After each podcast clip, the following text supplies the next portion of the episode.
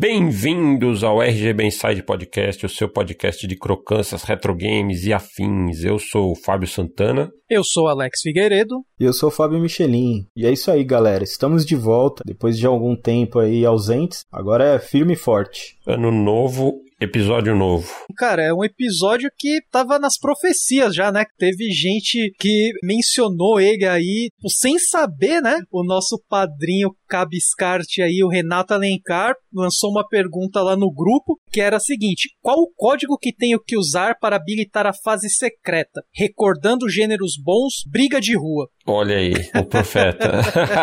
ou bateu na trave, né? Porque aí depende. Briga de rua pode ser beat'em up ou pode ser um Street Fighter. Não, não, não. Briga de rua é beat'em up, é Final Fight, é Double Dragon. Então, se for esse o caso, a gente vai ficar devendo. Pelo menos por enquanto. Mas se for aquela briga de rua em inglês. Aí tá no lugar certo agora. Aí sim, cara. Aí sim chegou num assunto aí. Eu curto, Michelinha gosta, Fabão curte também bastante, que são os famosos joguinhos de luta. Demorou para fazer essa pauta, vai ser um episódio grande, a gente vai tentar trazer o máximo de informações que a gente conseguir, então se preparem. Tá uma pauta cavalar, demorou dois séculos e ainda assim não tá completamente concluída. Por conta disso, a gente vai ter que dividir em partes esse recordando gêneros bons, jogos de luta 2D. E não só por conta disso, né? Porque também ninguém vai ficar ouvindo 15 horas de podcast direto. Né? É, exato.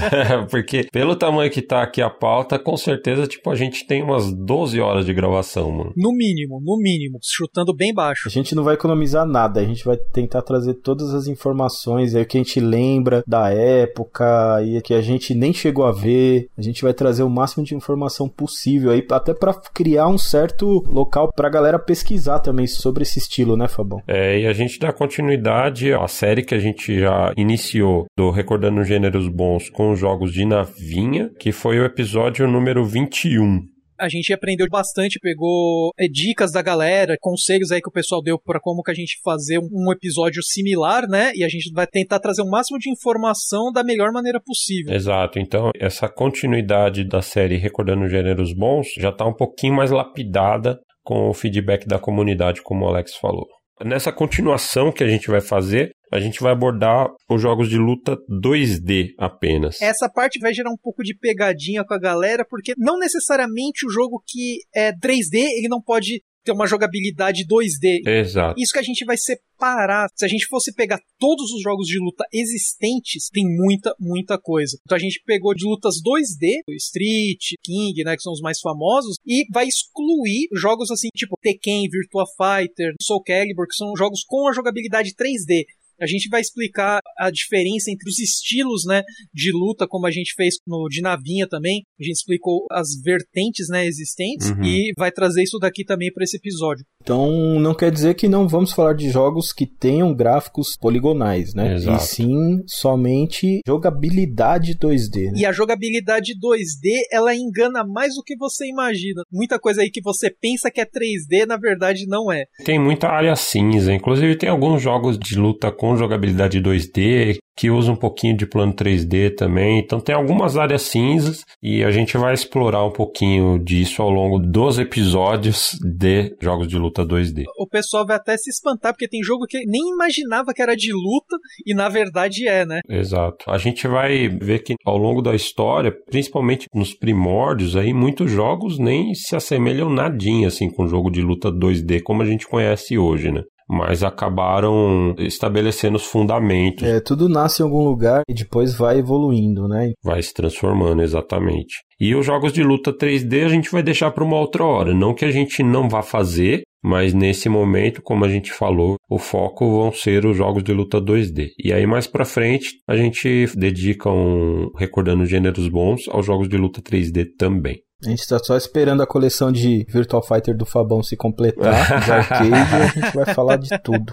A gente não tem um número fechadinho ainda de episódios, a gente tem um cálculo aqui nosso mas acho que não dá para firmar um compromisso de que vai ser tipo X episódios, até porque vai depender da extensão conforme a gente vai gravando para estabelecer os cortes ali. Mas vai vir coisa boa, assim, vai. nosso planejamento tá bem bacana, vai ter novidade, a gente vai estar tá apresentando nesse quadro, né, recordando gêneros bons, uhum. que a gente vai querer também trazer para próximos gêneros, né? Vamos ver como é que vai ficar. Eu acho que a galera vai curtir bastante, quem não curte luta vai conhecer um pouco mais, e quem já é amante do gênero, só ficar aí de plantão e aproveitar a vida. Tem bastante coisa para todo mundo. É, e a gente vai começar esse episódio falando a respeito da história dos jogos de luta 2D, a gente dividiu em alguns períodos aproximados, uma divisão que a gente fez ali meio arbitrária. Dá para dividir de acordo com outros critérios também, mas a gente fez para efeito didático do podcast essa divisão. Até porque essa parte foi bem complicada, porque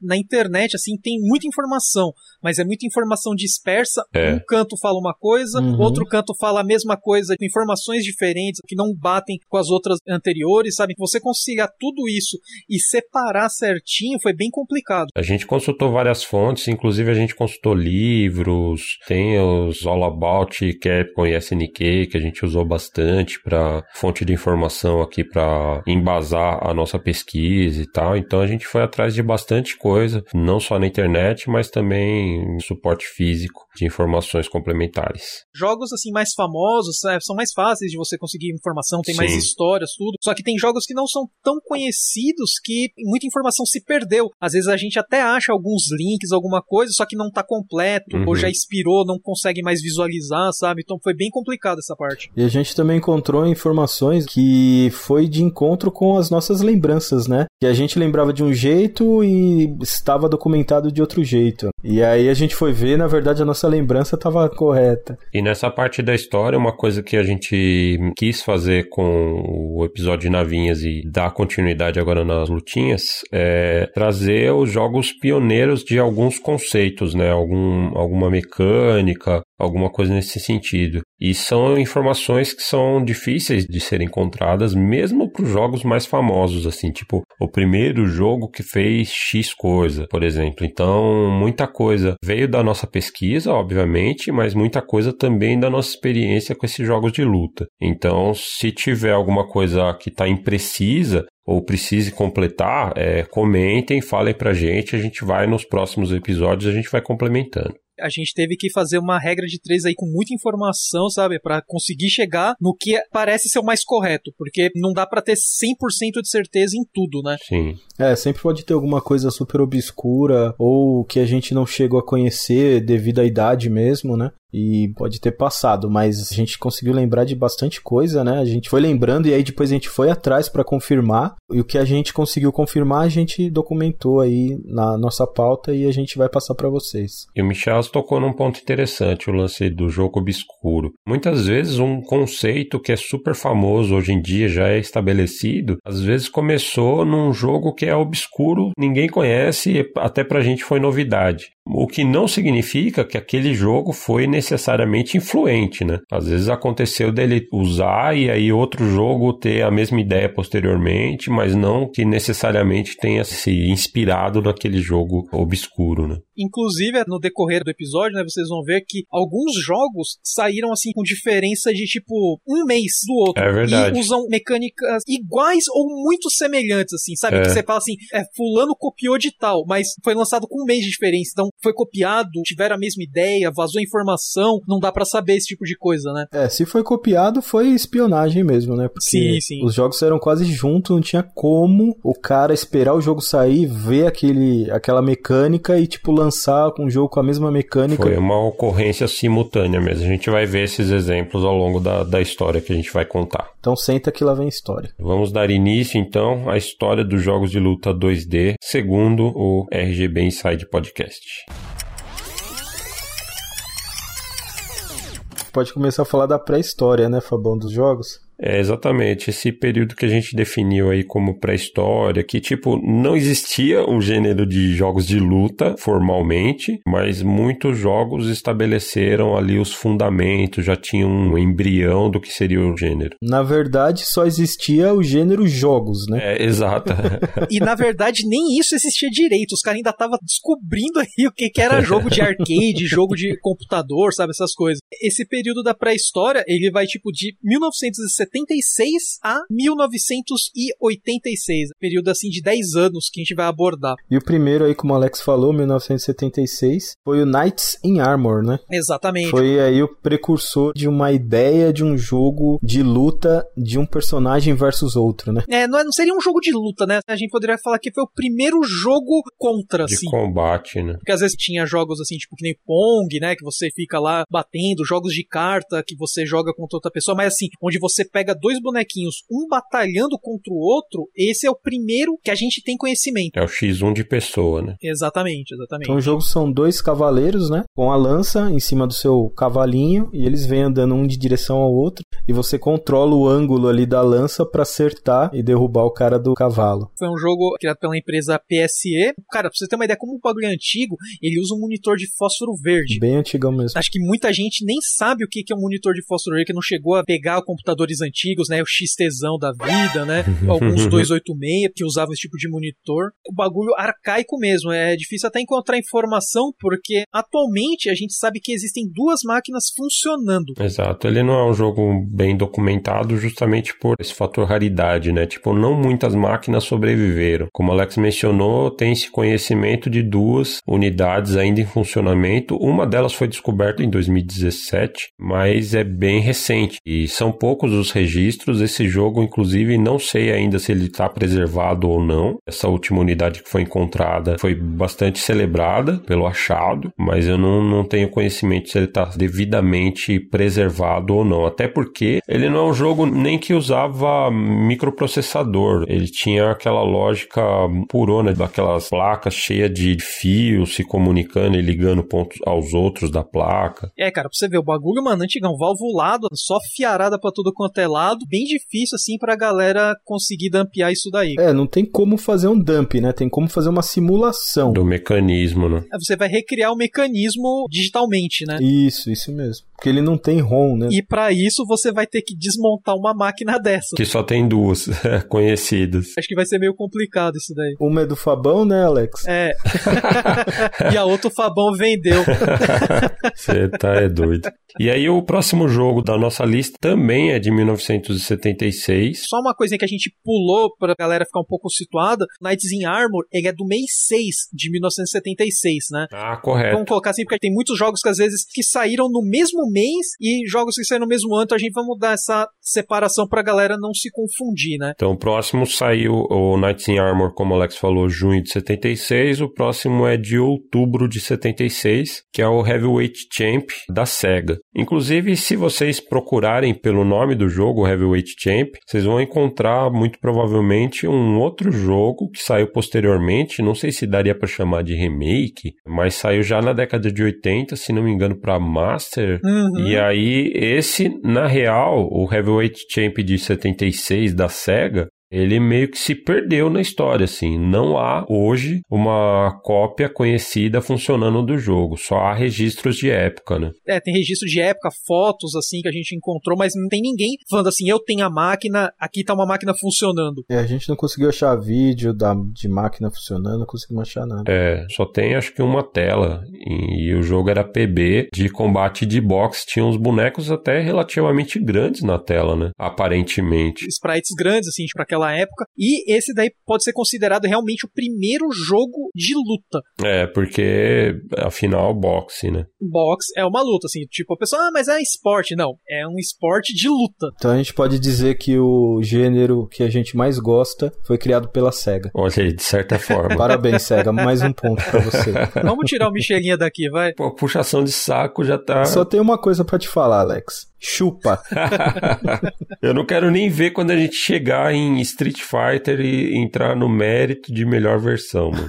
Não, não vamos nem falar isso. Vamos deixar a treta pra depois. Como o Fabão e o Alex estão falando, né? Um jogo de boxe, assim, bem precáriozão mesmo, né? Como o Fabão falou, tem uns personagens grandes e tal. Mas, infelizmente, a gente não conseguiu achar um vídeo, né? De gameplay, assim, para poder ter uma ideia de como funcionava, né? É, não tem muito como saber, né? E ao contrário, assim, às vezes a galera que tá tentando imaginar, fala, pô, 76, algo próximo ao Atari. Não, cara, é diferente daquele box do Atari onde você tem, tipo, três bolinhas que fica uma socando a cara da outra. Você vê o bonecão mesmo na tela dando soco nesse Heavyweight Champion da SEGA. Só nos resta essa telinha para ficar imaginando realmente como era o jogo, infelizmente. E aí, como a gente estava falando, né, o lance de o gênero não estar tá estabelecido e um jogo não dá margem para que outro jogo dê continuidade, a gente tem um intervalo muito grande entre esses dois jogos de 1976 e o próximo da nossa lista, que é o Warrior, um outro jogo de arcade da Cinematronics de 1979. E esse também é bem diferente dos outros dois, né? Que ele é um jogo que adota gráficos vetoriais, mas também tem tem aquele lance de ser um humano versus humano, X1. É, o gráficos vetoriais era algo que tava na moda, né, cara? Nessa Sim. época saiu muita coisa com esse vetorial. Asteroides e tal, como a gente comentou lá no, no episódio de Ups. Um jogo bem inusitado, né, cara? Um jogo de luta com gráficos vetoriais. O nome do jogo é Warrior. Cara, imagina pra você pesquisar e encontrar coisa sobre um jogo chamado Warrior. Simplesmente. Lembrando que não tem nada a ver com o filme, que eu acho que inclusive é do mesmo ano, né? O Warriors é do mesmo ano, do mesmo ano. Putz, será que não tem nada a ver com o filme? Cara, não tem, porque esse é um dos melhores filmes já feitos na face da Terra. e o jogo tá bem longe disso. Exato. Inclusive, um salve aí pro nosso amigo Andrezão, que é fanzaço de Warrior. Fanzão do bom cinema. Mas enfim, Warrior no singular, que é esse arcade, ele tem um cenário estático, né? Tipo um overlay. Os personagens são vetoriais, é, lembram aqueles gráficos poligonais rudimentares e tal, sem textura, e a perspectiva é vista de cima, então você vê os personagens por cima, assim, se degladiando, né? São dois personagens, cada um com uma espada, e você tem que acertar o oponente para causar dano. É digno de Tron, né? O, o bagulho. O pau come solto, literalmente. Parece bem curioso. E aí em 79 já tinha microchip, já dava para fazer uma ronzinha, né, Fabão? Demorou pra você dampear, hein?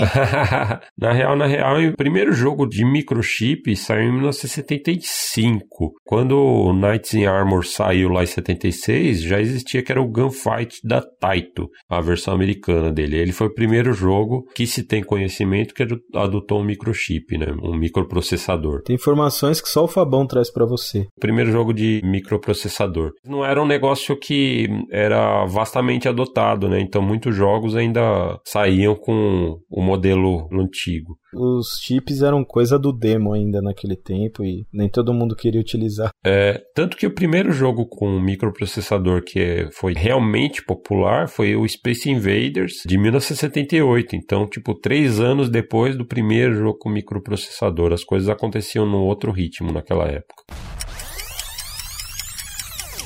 E aí, depois do Warrior, já entrando em julho de 1980, um joguinho para console, olha só, o primeiro da nossa lista para console, que é o Boxing da Activision pro Atari 2600. Que eu mencionei anteriormente, né, comparando com Heavyweight Champion, que é aquele com visão por cima, né? Exato, esse daí todo mundo jogou já, agora a gente já entra no caminho sem volta. A galera tá começando a se encontrar agora. Sim, aí a gente já vê um território um pouco conhecido. E eu, quando era moleque, chamava esse boxing de luta das aranhas. aranhas, mano. Luta das aranhas na minha vila era outras coisas, velho. é. Mas, é, sei lá, por alguma razão, esses bonecos vistos de cima me lembravam aranhas. O que define uma aranha é tipo ter oito pernas, Fabão. É, mas não sei, mano. Tipo, esse gráfico rudimentar demais. É que o Fabão, na verdade, ele tava vendo a aranha de frente, então só dava pra ver as patas da frente, tá Agora ligado? Agora fez sentido. Mas esse joguinho, cara, é bastante divertido, né? Dá pra gente jogar. Cara, se eu pegar hoje para jogar, eu jogo esse jogo tranquilamente. Principalmente quando você coloca o cara nas cordas e ele não consegue escapar do jogo de porrada na cara. Faz um combo infinito lá. É, acho que deve ser o primeiro jogo com combo infinito da história. A gente não sabia e descobriu. Já tinha um exploit lá. Esse jogo tem neutro, tem futsis. Cara, pior que o futsis é bem tenso, cara. Quando fica ali, tipo, começa a luta, quem vai dar o primeiro soco ali que vai ter a vantagem é um negócio bem tenso mesmo. Tem muita técnica envolvida. Você vê como um jogo simplesinho, se você começar a fazer uma análise, a gente tá brincando aqui, lógico, mas faz todo um sentido, né, isso que a gente tá falando. Faz. E aliás, esses termos todos que a gente já vai começando a utilizar, a gente vai dedicar uma parte do podcast só para explicar quais são esses fundamentos dos jogos de luta gente tá falando agora de futsis, neutro, tal, não sei o que. Isso daí a gente vai explicar pra galera que quer começar hoje no jogo de luta, então vai poder utilizar um pouco desse conhecimento para melhorar aí no gameplay, entender um pouco mais o que tá acontecendo, né? Exato. Então, se vocês não conhecerem alguma palavra aí, algum conceito, algum termo tal, não se preocupem, a gente vai explicar todo esse vocabulário dos jogos de luta 2D. E aí, a gente vai para 1983 com o jogo Attack of the Phantom Karate Devils. Olha o nome desse jogo. De onde que o cara tirou o nome dessa p... E esse jogo não é para arcade e também não é para console doméstico, né? Sim, acredito eu que seria o primeiro ou um dos primeiros jogos para computador, né, que é do Commodore 64, um jogo da Phantom Software. E assim, nomes estranhos vão ser bem comuns daqui pra frente. E esse foi o primeiro jogo que teve projéteis, Fabão? É, sim, ele tem uns sprites bem grandões, inclusive, e foi, segundo o que a gente pesquisou aí, o primeiro jogo com projéteis, e ele já tinha também medidor de vida, tinha barra de life nesse Attack of the Phantom Karate Devils. você tem que até dar uma parada assim para respirar para falar o nome do, do jogo. ele é um jogo assim, se você for ver bem, ele lembra movimentação meio que Prince of Persia, o estilo de boneco, né? Assim, ele tem elementos meio que de outro jogo, tipo de aventura com itens no meio da dela, sabe? Então é um jogo meio além assim, tipo do tempo, né? Mas ele tem um, um jeitão que parece ser uma desgraça para controlar, mano. O estilo ainda tava se formando, na verdade, né? Então Ah, cara, como todo jogo de computador antigo nesse estilo. Os caras tinham a ideia, naquela época lançar jogos para computador era mais simples do que você lançar num arcade. E esse já começa a se assemelhar bem mais também com jogos de luta como a gente conhece hoje, né? Eram dois lutadores num plano 2D e tal, trocando porrada. A gente não tem a data nem do primeiro, nem do segundo, né, o mês exato, mas em 83 a gente tem o famoso Punch Out, né? É, Punch Out, o jogo de boxe da Nintendo, que a gente conhece aí mais famosamente do Nintendinho o Mike Tyson Punch Out. Um shot, né, como a galera falava quando era criança. a gente teve um jogo da SEGA em 76 e o da Nintendo agora em 83, né? Exato. E esse jogo não tem nada a ver com a versão de NES, tá, galera? É verdade. Ele se assemelha até a versão do Super Nintendo, na minha opinião, ali, mas a versão do NES realmente é bem diferente. É diferente. Inclusive, né? essa máquina usava dois monitores, né, Fabão? É, ele foi meio que um precursor do Nintendo DS, né? Usou esse conceito de ter duas telas ali, juntamente também com alguns títulos do Game Watch da Nintendo, aquele primeiro portátil que é precursor do Game Boy. Os gaminhos ou minigames, né, como a galera conhece aqui no Brasil. É, inclusive eu lembro de ter visto amigos meus com Game Watch na época também, quando era moleque, assim. Eu ganhei um tava meio baleado na época de um amigo do meu tio, tá ligado? Tipo, não durou acho que dois meses, porque já tá, o cabo flat foi pro saco de você abrir e fechar. Mas eu cheguei a ter uns, acho que foi do, era Donkey Kong ou era Flitter, tá ligado? Tipo, eu não lembro o título exato. É, tinha uma variedade bem grande de títulos. E alguns deles usavam duas telas, curiosamente. Assim como o Punch Out. Então, sim, como o Michelas falou, era bem diferente mesmo da versão do Nintendinho. Só para aproveitar o ganchozinho aqui do Game Watch, não sei se a gente já deu essa informação informação no podcast, mas o Game Watch foi o primeiro console que usou o direcional em cruz, que a gente conhece e usa até hoje. É então verdade. ele nasceu no Game Watch. Antes mesmo de ser adotado no Famicom lá em 83, né? Foi invenção do nosso querido Gunpei Yokoi também. O cara é gênio. Finado Gunpei Yokoi, infelizmente. O Punch Out do arcade, cara, foi um projeto bem ambicioso, se você for ver pra época, né? Comparado com o que a gente já viu anteriormente, era muito mais polido, né? É. E eu até brinquei aí que ele se aproxima em aparência mais com o do Super Nintendo do que o do NES, e até graficamente, cara, ele é bonito, né? É impressionante. Ele é bem cartoonizado, né? E o personagem principal, ele é feito como se fosse uma gaiola ali, né? Para você conseguir ver através do personagem, né? É, você vê só o contorno dele, né? Aquele wireframe. É, isso daí definiu muitos jogos nos primórdios aí de primeira pessoa, né? Principalmente nos arcades. E aí a curiosidade do Punch-Out, que porque a gente está incluindo ele nessa lista, além dele ser um jogo de combate, um contra um, ali boxe, né? Obviamente. Usar duas telas. Tem essa questão de usar duas telas aí, essa peculiaridade. Mas ele foi um jogo meio que introduziu o conceito de barra de super, que ele tinha ali o KO meter, o medidor de KO, né? Conforme você ia dando porrada no oponente, você ia preenchendo essa barra de KO e aí ela te dava acesso a um soco muito mais forte, a um soco poderoso. Então ela é o precursor da barra que a gente conhece hoje como barra de super, né? E os oponentes também usavam super, né? Cada um deles tinha um ataque característico, né? Eles tinham uma pequena animação antes para indicar que eles iam fazer esse golpe super, né? Já é uma marca da série mesmo. Os inimigos são bem animados, os golpes bem variados. E aí se acertava em você era um one hit kill. E aí você tinha um tempinho ali para fazer a esquiva conforme o golpe do cara. Não ia pra lona. Que é um estilo de jogo bem viciante. Ah, fica até uma recomendação aí da versão do Wii, que é muito legal e facinho para ser encontrada aí. É verdade.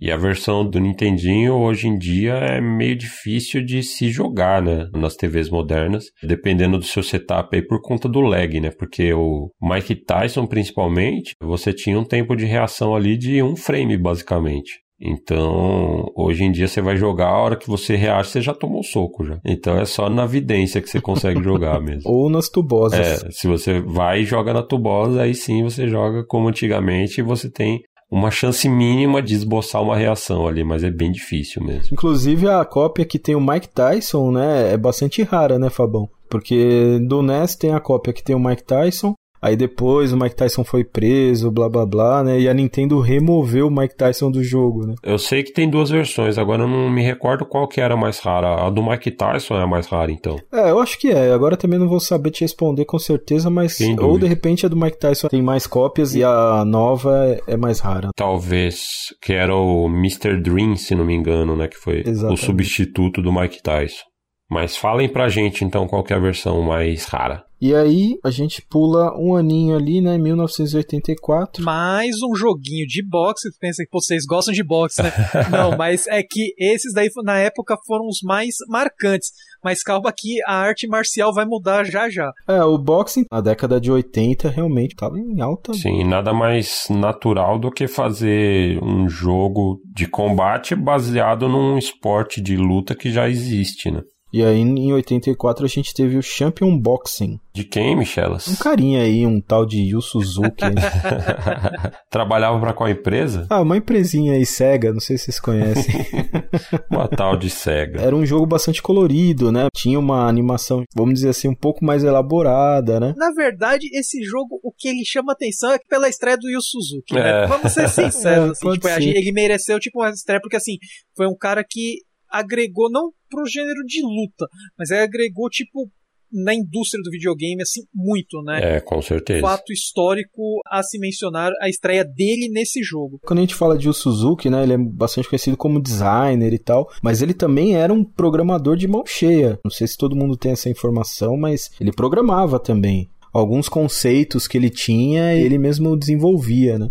Sim, e o jogo é bem bonito também. Tem uma plateia animada, tem uns sprites relativamente grandes, é bem interessante. Nessa época, os jogos de arcade começaram a ficar um pouco mais lapidados, né? Sair daquela coisa assim, tipo, de Atari para baixo, né? Já tinha um visual mais elaborado. Estavam, né, tendo aquela diferença, né, cara, gigantesca de console caseiro, né? Isso na década de 80 ficou bem firmado mesmo. Né? Sim, e aí ainda em 1984, mas no mês de junho, a gente tem o que pode ser provavelmente chamado de um dos originadores de fato do gênero de jogos de luta, que foi realmente o primeiro bem popular assim, e já com vários fundamentos do gênero, que é o Karate Champ da Data East puta jogo, né? Eu tenho várias lembranças desse jogo. Talvez para mim, né, foi o jogo que ficou marcado assim como aquele primeiro jogo de luta que eu paguei um pau. Porque era luta de karatê, eu sempre gostei muito de luta de karatê. E como o Fabão falou, ele trouxe esses conceitos mesmo, né? Ele já tinha defesa, né? Inclusive várias defesas diferentes, abaixado, em pé. Se o personagem pulava, você tinha outro tipo de defesa, né? Tinha toda também essa variedade de ataques, né? Você podia atacar para baixo, em pé, pulando. Então, realmente é um jogo bem marcante. O bacana é que ele também introduziu o que a gente usa hoje, né? Que é o melhor de três. Anteriormente, você lutava uma partida, ganhou, acabou. Já era. Acho que veio seguindo do próprio karatê, né? Que alguns estilos de karatê tem luta de pon. É, na maioria das artes marciais mesmo. Não é só aquela, tipo, um round já era, né? Então, tipo, Uhum. você tem, tipo, mais de um round para definir quem ganhou realmente. E outra coisa interessante era as vozes, né? Não sei se vocês se lembram, mas ele tinha umas vozes legais pra caramba. Sim. Não era uma voz digital ali, mas era uma voz sintetizada, vamos dizer assim, né? É bem marcante mesmo. E pra quem quiser lembrar desse jogo, tem uma cena que ficou super conhecida, né, no filme do Jean-Claude Van Damme, que eu acho que é o Grande Dragão Branco, Fabão. Tem que perguntar pro Julião essa daí. Essa é pro meu irmão. Acho que é esse daí. Ele joga esse jogo com um cara e tal, e ficou explícito ali, né? Todo mundo que assistiu o filme viu o jogo, né? Porque o jogo naquele tempo não tinha essa penetração tão grande quanto os filmes, né? O jogo ele popularizou o gênero, tinha partidas melhores de três, tinha dual stick, tinha defesa, tinha tudo e também tinha estágios bônus, né, cara? Do touro, né? Hoje em dia ficou meio esquecido, né, esse costume, mas na década de 90 era bem marcante os bônus game nos jogos de luta. E o Alex tocou em outro ponto interessante aí que é o dual stick, né? Pra quem não conhece ou nunca viu, era um jogo que não tinha botão, ele tinha dois manches e você controlava com movimentos, tipo pra trás e o outro pra cima, você fazer um golpe. Quem não jogou ainda pode ter visto um jogo de tiro de robô da SEGA chamado Virtua On. É bem semelhante à ideia, né? Que é onde você usa os dois manches para realizar as ações dentro do jogo. O mais engraçado é que eu acho até natural pra controlar esse jogo dessa maneira. Eu não sei explicar o porquê, mas não é um jogo assim difícil, complicado de ser jogado, né? É porque fisicamente faz sentido. Assim como o Tekken, por exemplo, tem o soco esquerdo e direito e o chute direito e esquerdo. O Karate Champ também fisicamente faz sentido porque a alavanca da esquerda ela define o seu movimento e a alavanca da direita você define o golpe. Então, se você faz para cima na alavanca da direita, vai ser um golpe alto. E conforme a combinação que você fizer na alavanca da esquerda, aí vai variar esse golpe alto como que ele vai ser. Se vai ser um chute, um soco, uma voadora, etc. Mas é justamente por esse lance de você definir a direção, a altura do golpe ali, de acordo com o movimento que você faz na alavanca. E fica bem intuitivo, né? A gente pode dizer que esse jogo foi o que iniciou o que muitos não gostam nos jogos de luta, que é a complexidade, né? Começou a ir introduzir mais elementos pro jogador acionar e pensar em fazer no jogo, né? É, eu acho que dos jogos que a gente comentou até agora, Punch Out e ele, acho que são jogos que vale muito a pena você conferir mesmo hoje. São jogos fáceis de você encontrar por aí e tal, seja no emulador, seja conversões e etc. São jogos bastante interessantes. Sim, esse Karate Champ, inclusive, foi convertido depois para Nintendinho e tal. Mas é interessante conferir essa versão de arcade, mesmo que tenha as duas alavancas e tal. Ela é bem diferentona, assim. O gameplay é bem curioso mesmo. Tinha bastante animação, né? Quando o cara ganhava, tinha animação, ficava todo feliz, e o que perdia ficava triste. São pequenos detalhes assim que começaram a nascer nessa época. Exato. Além dos fatores que a gente mencionou, as mecânicas, né? Defender, você segura para trás, isso acabou sendo universal depois. Golpes especiais de comando, né? Então, conforme você faz os comandos com as alavancas, saem golpes diferentes. Ele tem cancelamento de golpes também, dá para cancelar um golpe no outro na animação. E tem os estágios bônus também, como o Alex mencionou. Vale a pena conferir. Esse realmente foi influente. Ainda em 84, né, esse com a data mais precisa, né, 14 de novembro, saiu Urban Champion pro Famicom, né, o, o NES. Esse acho que todo mundo jogou, né, cara? Era comum, né? Menos os fanboys da SEGA que nem eu. É, Todo cartucho multijogos de, sei lá, 999 jogos em um de Nintendinho tinha Urban Champion. e nem os multicópias, cara. Tipo, é, geralmente os cartuchos solo, os que vinham geralmente era isso, Tiger Egg, Pode crer. Pitfall, sempre esses jogos. Então, assim, todo todo mundo tinha um Urban Shape ou tinha alguém que emprestava, sabe? Esse eu joguei demais. É um jogo bacana. Esse é o primeiro de briga de rua mesmo. Você vê dois caras se socando para lá e para cá. Até aqui a gente falou bastante de jogos baseados em esportes de lutas marciais. Uhum. E é um jogo onde ganha quem tem mais estamina, cara, para você ficar socando, porque ele não tem uma barra de energia igual tipo Karate Champ, né, cara? Então, basicamente, o cara que soca mais para deixar o outro inconsciente ali, né? Inclusive, esse lance de deixar inconsciente acabou sendo o primeiro jogo com stun, né? Com tontura. Jogo com tontura e o primeiro jogo com cenário contínuo. Ah, você ia andando infinitamente. É, pode crer. O conceito que a gente pensa que nem no Hellbolt ou X-Men, né, que você joga o cara pra outra tela, surgiu nesse jogo, porque você começa em uma tela. Quando você dá o soco no cara, que o cara sai rolando, ele vai para outra. Nossa, pode crer, mano. Ele vai para cima, ele tem tela para baixo, que você cai no esgoto. Ele tem várias telas que você vai deslocando. Também é o primeiro jogo com esquiva, né? Sim, sim. É bem rudimentar essa parte, né, de esquiva, porque basicamente você só fica dando soco. É. Como muitos dos conceitos que a gente vai discutir aqui nessa parte da pré-história, né? Alguns conceitos eles foram melhor desenvolvidos posteriormente, mas eles acabaram surgindo aí de uma forma ainda bem rudimentar, né? Eu me diverti muito jogando Urban Champion. Ele é bem divertido mesmo, recomendado. E para fechar o ano de 1984 tem um clássico absoluto que é sempre citado como um dos pilares também aí nos primórdios do gênero de jogos de luta, que é o Karateka, né? Clássico mesmo publicado pela Brother Band, feito pelo Jordan Mechner. Posteriormente também o criador do Prince of Persia. Esse foi o primeiro jogo que ele fez como um projeto ainda, enquanto ele estava estudando na faculdade. E foi pro computador Apple II, que também foi bem importante aí para a história dos games. É um jogo também que se manteve mais ou menos naquela sequência, né, que vinha tendo aí de golpes altos, golpe baixo, né? Sim. E tinha algumas novidades conforme você segurava um pouco o botão, né, apertava o botão um pouquinho mais forte, você dava golpes mais fortes fortes ou mais fracos, mais rápidos, né? esse tipo de variação, inclusive, meio que gerou uma tendência mais para frente, porque muitos jogos de aventura, de luta mesmo, que a gente vai comentar, utilizaram desse recurso, esses sistemas tipo de níveis de pressão do botão para determinados golpes. Ele tinha dois esquemas de controle diferentes, né, para dependendo do controle que o usuário tinha. Se o usuário tinha o controle de um botão só, era sensível pelo tempo que você segura o botão, né? Então, se você só apertasse rapidinho, acho que era soco, e se você segurasse, aí era chute. E aí, se o usuário tivesse o controle de dois botões do Apple II, aí ele já não era sensível ao tempo de apertar do botão. Cada função era mapeada num botão diferente. E como o Fabão mencionou, mais um jogo de computador caseiro, né? A galera se desenvolvia o software, os jogos, sempre pensavam em trazer essa experiência para casa de uma maneira mais rápida, né? Legal desse jogo também é que tinha meio que uma narrativa, né? Você derrotava o primeiro oponente, já corria ali, né? O cenário andava um pouquinho já vinha outro oponente, né? E ocorria a luta, então era quase um beat 'em up ali, só que você lutava com um cara por vez, né?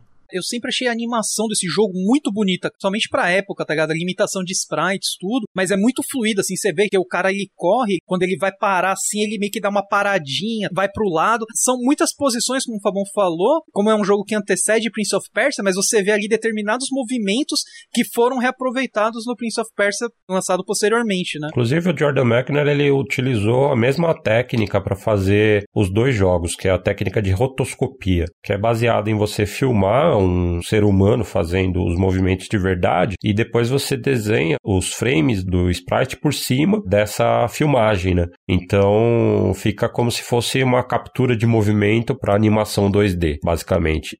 Para fazer o karateka, ele filmou o professor de karatê, não sei se dele ou da mãe dele. Eu vi duas informações diferentes conflitantes. Às vezes era o mesmo instrutor, né, dele e da mãe dele, né? Talvez. Tem grande chance disso ser a verdade. Pode ser. Ou seja, era um motion capture roots, né? Totalmente roots. E por isso que dava essa sensação de movimento bem realístico.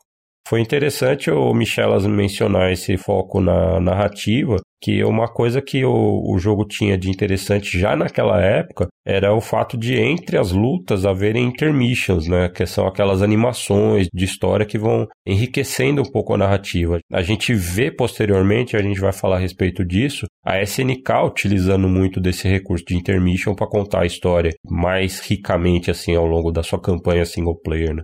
Sempre foi um grande forte da SNK, né, cara? Diga-se de passagem. Sim, foco em narrativa, histórias ricas, personagens. Outra coisa que Karateka influenciou bastante, né, como Michelinha falou, que assim, a luta termina e já entra um outro oponente, você tem que sair correndo. Se você vê isso muito acontecendo em Mortal Kombat, né, cara? Termina uma luta, já entra outro oponente, só aproveitando, tipo, a transição mesmo do cenário, né, do que aconteceu na batalha e já inicia o próximo combate. E você vê daí de onde que surgiu, né, esse tipo de cena, esse tipo de sequência. Pode crer. Até os cenários de Mortal Kombat 1, pelo menos, lembram a temática, né, do Karateka. Bastante, bastante. É um baita jogão aí também para quem quiser jogar, né, experimentar e também curtir um pouquinho da história dos jogos de luta. É uma ótima referência, né? Embora ele tenha essa variação de altura dos golpes também, alto, baixo, médio e tal, o jogo não tinha defesa ainda, então só dependia do alcance. Se você está dentro do alcance do golpe, você tomava, se você estava fora do alcance, não tomava. Então tinha esse elemento de futs aí, mas não tinha defesa ainda. Você não tinha que se preocupar em defender cima, baixo e tal, etc. E a gente está falando, né, que ele foi originalmente lançado para o Apple II, mas existem diversas versões para outros computadores também, né? E consoles que a gente conhece, né, tipo Famicom, né? É um jogo bem acessível de você conseguir jogar uma versão. E caso você queira uma versão um pouco mais atualizada, saiu um HD remake também para Windows, Play 3, Wii U e Xbox 360. E uma história curiosa é que o Jordan Mechner teve um trabalhão para convencer a Brother Band a publicar esse jogo dele. Inicialmente não vendeu muito, mas depois que ele foi portado para outras versões, principalmente a versão do Famicom, ele acabou ganhando uma bela grana pelas vendas do jogo no Japão. Acho que vendeu, sei lá, tipo 700 mil cópias. E aí, com essa grana, ele conseguiu ficar anos e anos trabalhando no Prince of Persia para lançar muito tempo depois. E a versão de Famicom foi a que eu joguei muito, assim. Um dos cartuchinhos piratas da época que eu peguei, tinha isso daí e joguei, tipo, incansavelmente. O jogo é levinho também, era relativamente simples de portar para outros consoles, né?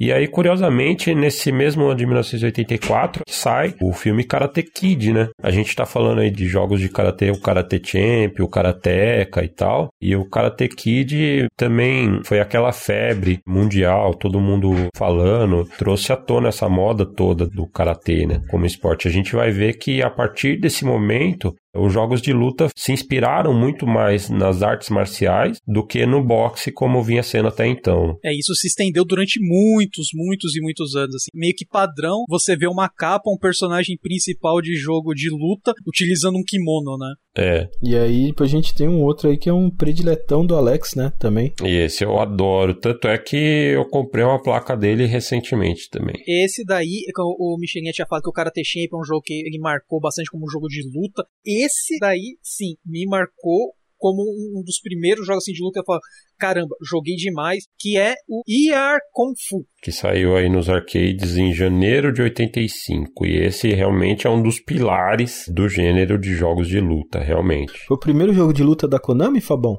Dá pra dizer que sim o que eu mais gosto no ER Kung Fu, cara, é o sentimento da porrada. Quando você sente que a porrada cata, ele dá até uma travada o golpe. É, a tela trava, né? Dá... Pegou na veia. A voadora é muito bacana. E quando chega na vida crítica, que dá aquela musiquinha.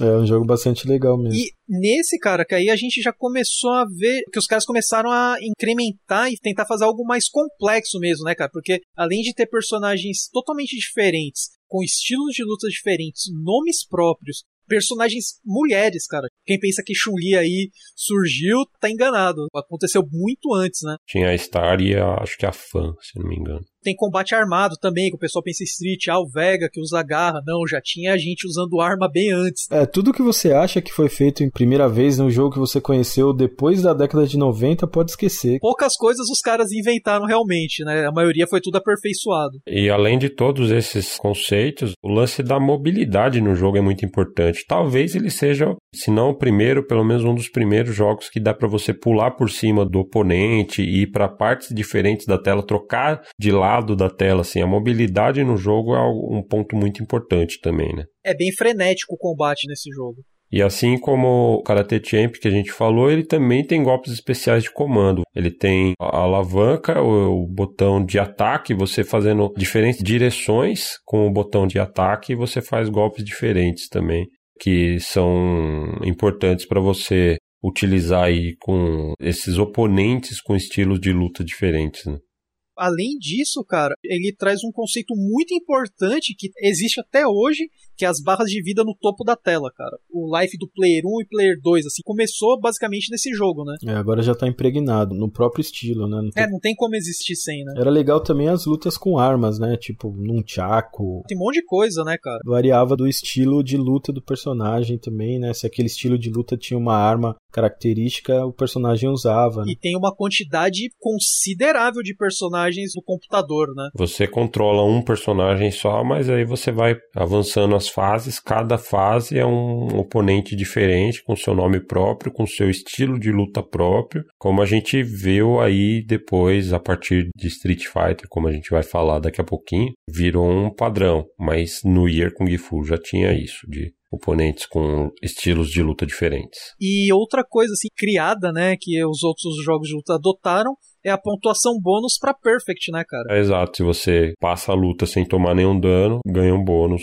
a mais de pontuação, né? Sim, exatamente. Que isso daí é um conceito existente já em outros estilos, né? Tipo de aventura, que geralmente você termina o jogo sem tomar dano tal, você ganha uma vida a mais, né? Era bem comum esse tipo de bonificação, mas para um jogo de luta foi o primeiro, né? Mais um marco aí na história dos jogos de luta. E aí ainda em 1985, só que o Year Kung Fu sendo em janeiro, esse próximo que a gente vai falar já é de junho de 1985. Conhecido no ocidente como The Shanghai Kid, e lá no Japão é o primeiro episódio da série Hiryu no Ken, da Culture Brain, que estreou nos arcades também. É um jogo um pouco mais obscuro, mas que tem alguns conceitos também que mais tarde foram adotados mais frequentemente. O Hiryu no Ken é uns personagens aí que parecem coisa de Cavaleiros do Zodíaco, né? E é uma série bem famosa no Japão. Tem jogo para um milhão de plataformas. Geralmente são jogos conhecidos por terem sprites grandes e bem animados também. A jogabilidade é bem pobrinha, geralmente. E não é diferente nessa estreia nos arcades, né? Os personagens são grandes, a jogabilidade é um cocô, basicamente.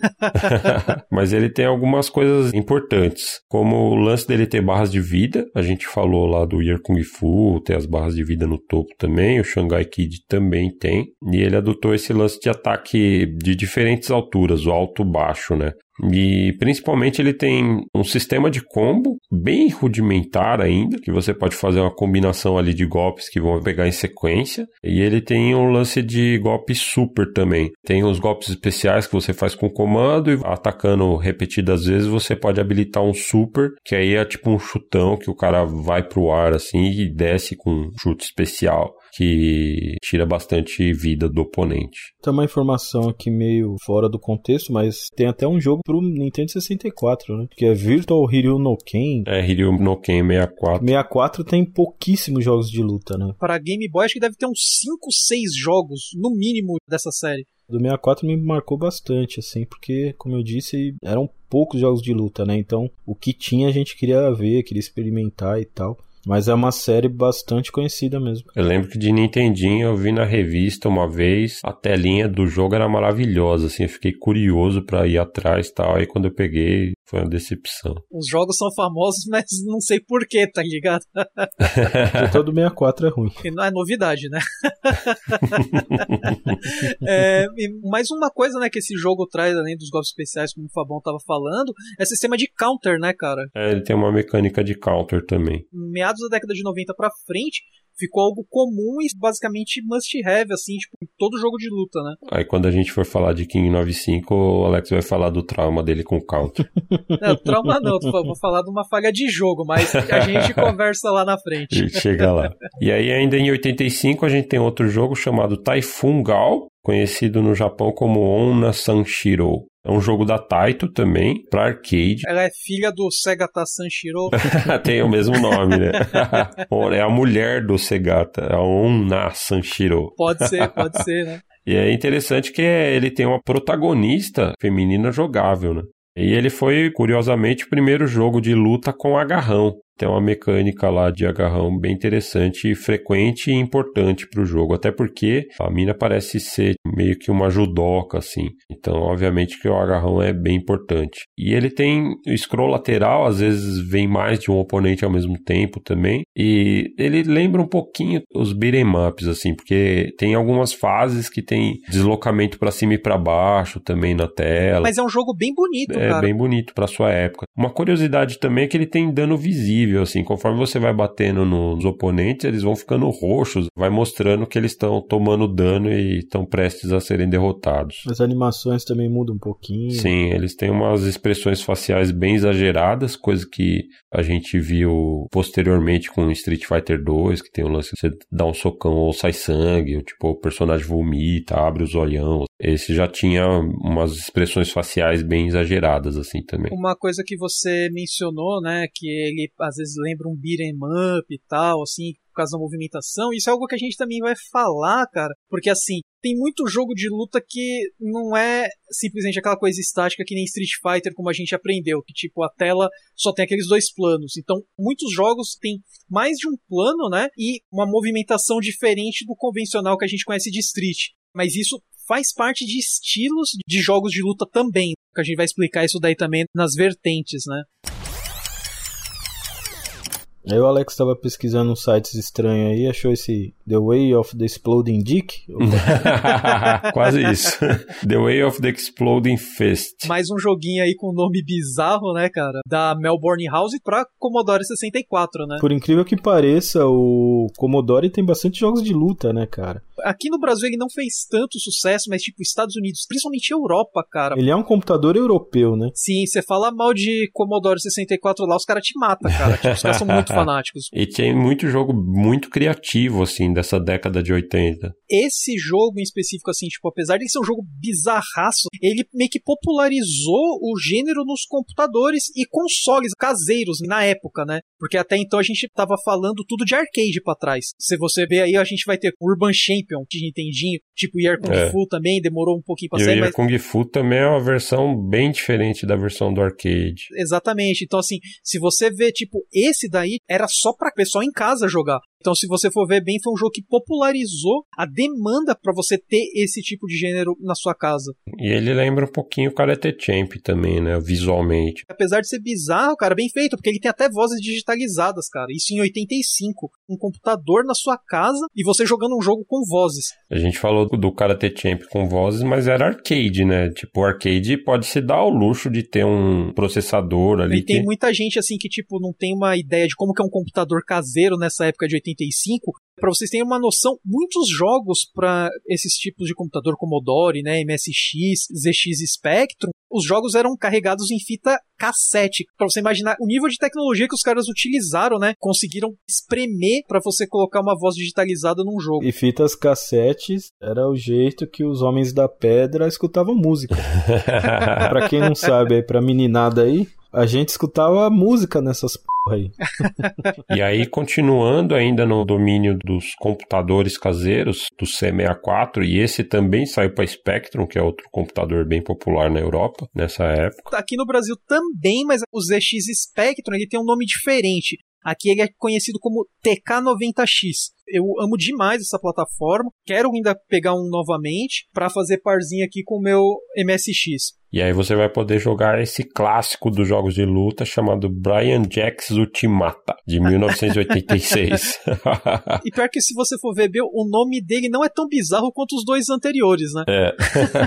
é um jogo de judô, né? Então era focado ali nos agarrões e tal, né? Praticamente um, um wrestling judoca ali, né? Uhum. Onde você agarrava, fazia os comandos e executava os golpes, né? Sim, ele tinha uma mecânica mais elaborada de counter também, até por conta da modalidade do judô e tal. Ele talvez seja o primeiro com golpes secretos que não estão listados no manual do jogo. Você tinha que descobrir esses golpes especiais secretos. E comando de deslizar o controle, né, cara? Se tratando aí de um computador caseiro. Mas, cara, você pensa assim, putz, Street Fighter iniciou, tipo, o lance de meia-lua, por exemplo. Não, já tinha o Brian Jacks Ultimata, tava lá como pioneiro do assunto. Eu já tinha esse comando do Hadouken em 86 para fazer golpe especial. Só pra tirar o mérito do primeiro Street, né?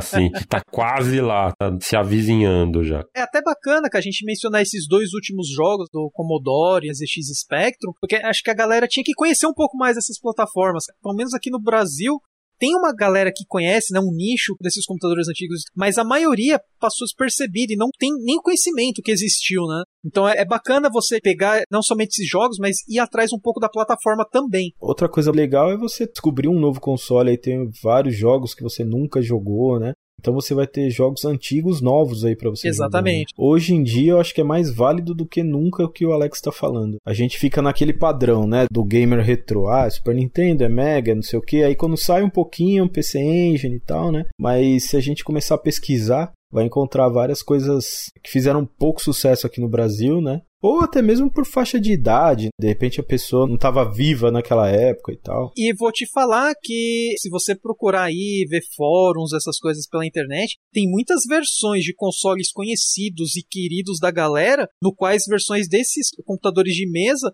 levam vantagem e são melhores. E aí, com o Brian Jacks Ultimata, em 1986, a gente dá encerramento a esse primeiro período que a gente definiu aqui como pré-história de 76 a 86. Com o Brian Jacks, a gente ultimata essa parte. eu só cruzei, Alex foi lá e fez o gol. Tinha que fazer, desculpa, tava ali escrito. Nenhum dos jogos reuniu todos esses fundamentos de uma maneira consistente em um título só, mas esses fundamentos todos estavam espalhados por diferentes títulos, alguns dos quais nem lembram tanto assim um jogo de luta formal. É, até porque era uma época de experimento, né? Tinha muita coisa que não tinha sido inventada ainda, né? Então existia aquela corrida pela invenção das mecânicas, etc. É. Justamente o inverso que acontece hoje, né? Só para adicionar um ponto aqui, a gente tá falando os nomes dos jogos, tal, se vocês ficarem em dúvida e quiserem pesquisar mais, tal, a gente vai deixar na descrição listado jogo a jogo com o timecode também. Então confiram a descrição do podcast na plataforma que vocês utilizam. E então a gente entra na infância, período que a gente determinou aqui como infância do gênero, né? É um período em que os fundamentos já estavam estabelecidos e que os criadores, os designers podiam se inspirar ali em vários outros produtos, vários outros jogos que saíram anteriormente, com alguns elementos ali parecidos, tal já tinha a base ali do Karateka, do Yer Kung Fu, do Karate Champ, já tinha ali um terreno bem fértil a ser explorado, né? E a gente vai começar em 1987, um jogueto aí, que jogo que era, Fabão? Ah, um joguinho chamado Street Fighter.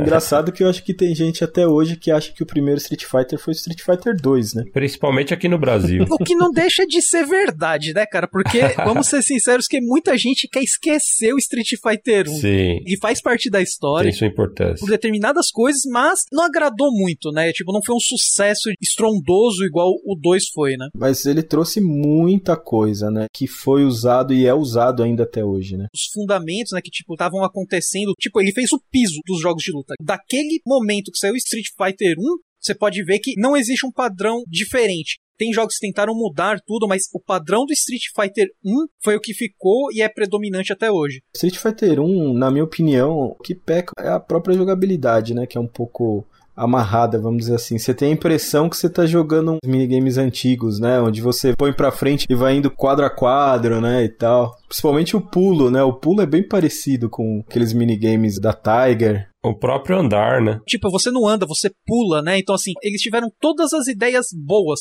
só que eles não souberam executar naquele momento. É, não é quando souberam, eles começaram com ideias novas que com o tempo foram se aprimorando e tal, né? Então, mas por isso que eu falei, eles não souberam executar isso. Eles tiveram as ideias, colocaram no papel e falaram assim, vamos fazer. Só que na hora que fez, o resultado não foi o esperado, né? Tinha que refinar mais ainda. E quais foram, né, essas novidades? O que, que ele trouxe realmente para os jogos de luta? Bom, a primeira coisa que a gente pode falar é a voz, né? Que a voz é muito louca nesse jogo. Eu acho mais engraçada do que da hora essas vozes do Street 1. Parece a professora do Charlie Brown falando, né? É. Fora o English, né? Muito estranho.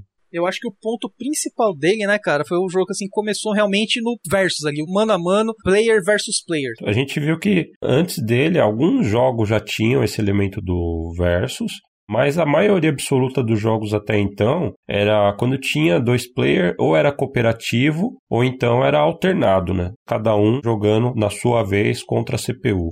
E aqui no Street já começou mais fortemente esse lance do versus, né? Player 1 sempre controlava o Ryu e o Player 2 sempre controlava o Ken, né? Então É. já definiu assim, mesmo tendo diversos outros personagens, jogáveis mesmo, só tinham esses dois. E acho que aí mora o pecado dele também, porque ao mesmo tempo que ele oferece recurso e tem tantos personagens legais no jogo, acaba sendo um pouco broxante, porque só dois dos personagens são jogáveis. E fixos, né? Se você é o player 1, você é o Ryu, se você é player 2, você é o Ken. E aí quem ganhar continua com esse personagem contra os demais do arcade, né? Da CPU. Se você colocar a ficha e apertar o start no Player 2, você consegue jogar com o Ken direto. É, Uma outra coisa interessante, né? Nasceu aí também o Color Swap mais famoso da história, né? Que foi o Ken, né, cara? que os dois só foram se diferenciar muito lá pra frente. Sim, bem pra frente. Fora isso, teve outras coisas, né? A gente teve, como mencionou anteriormente, né, botão com variação de ataque, e esse é um ponto bem curioso dessa versão do Street Fighter, porque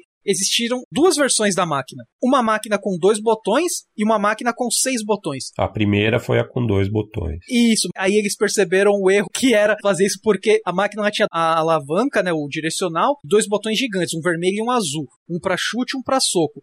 Conforme você apertava, Uhum. tinha variação, né, tipo de soco fraco, médio e forte. Só que era um botão gigante que você tinha que martelar. Pra você dar um soco forte, cara, você tinha que dar um soco forte na máquina. É. Imagina a máquina recebendo chute e pontapé o dia inteiro da galera jogando Dava bastante manutenção. acredito que eles olharam assim e falaram, muito trabalho, tem que fazer a manutenção nisso, vamos separar os botões, né? Então nisso surgiu aí o layout famoso de três socos e três chutes que a gente conhece. Foi a primeira vez que teve realmente seis botões de ataque, né? Imagina dois caras tirando contra na primeira máquina do Street Fighter. Os dois socando a máquina, cara. Eu joguei em mais ou menos umas duas máquinas de Street 1 aqui no Brasil, uma tinha no Shopping Ibirapuera e a outra era no Caraca. fliperama, se não me engano, na Rosa, lá em São Paulo. E assim, a gente falava que pra um jogador jogar precisava tipo umas oito pessoas, tá ligado? Era um pra cada botão, um no comando e outro segurando a máquina porque tinha que aguentar os trancos, tá ligado? Porque a jogabilidade é horrível, cara. Pra você só conseguir soltar um Hadouken, um Shoryuken, qualquer outra coisa, é muito empenho. E você imagina, né? Porque a gente via os caras jogando na época o Street 2 já, com seis botões, e não era sensível à pressão, eu já marretava os botões, mano. Imagina esse, então, que era sensível à pressão. Os caras marretavam a Pac-Man que não tinha nenhum botão. Mano, mas você tem que entender que, principalmente aqui no Brasil, tem que dar um desconto, né? Porque os caras saíram das máquinas de pinball, onde você tinha que socar as máquinas pra esses jogos mais delicados, entre aspas, né? Na verdade, não também, né? As máquinas de pinball também não tinha que ser socado. Ô, louco, cara, você tiltar a máquina era estratégia, tipo, máxima do jogo. Eu só joguei Street Fighter depois de Street Fighter 2. Joguei bem depois também. Eu vi pela primeira vez num lugar chamado Famicom Plaza, que ficava na Brigadeiro com a Paulista. Isso devia ser 1993, por aí. Inclusive tinha propaganda nas revistas de games, é por isso que eu fui lá conferir que eles tinham PC Engine que eu nunca tinha visto na vida. E aí lá tava rodando o, o Fighting Street, que era a versão do PC Engine do Street 1. E curiosamente, como a gente comentou no nosso episódio do PC Engine, o Fighting Street, que é a conversão do Street 1 de arcade, foi o primeiro jogo em CD-ROM que foi lançado. É uma coisa que a galera sempre costuma falar, né, cara? Meio que erroneamente, que às vezes a galera fala assim, tipo, que o Mega Drive era a máquina perfeita, né, de conversão de arcade. Mas só que, principalmente aqui no Brasil, onde teve pouco contato, acaba não olhando pro PC Engine. Se você for ver bem, o PC Engine, cara, é uma puta máquina de conversão de arcade. Desde os Rucards até os jogos em CD. Teve muitos jogos portados em qualidade, né, pro console. É, os arcades, na grande maioria, eram portados de maneira boa, né? Pro Mega, pro PC Engine, depois pro Super Nintendo, né?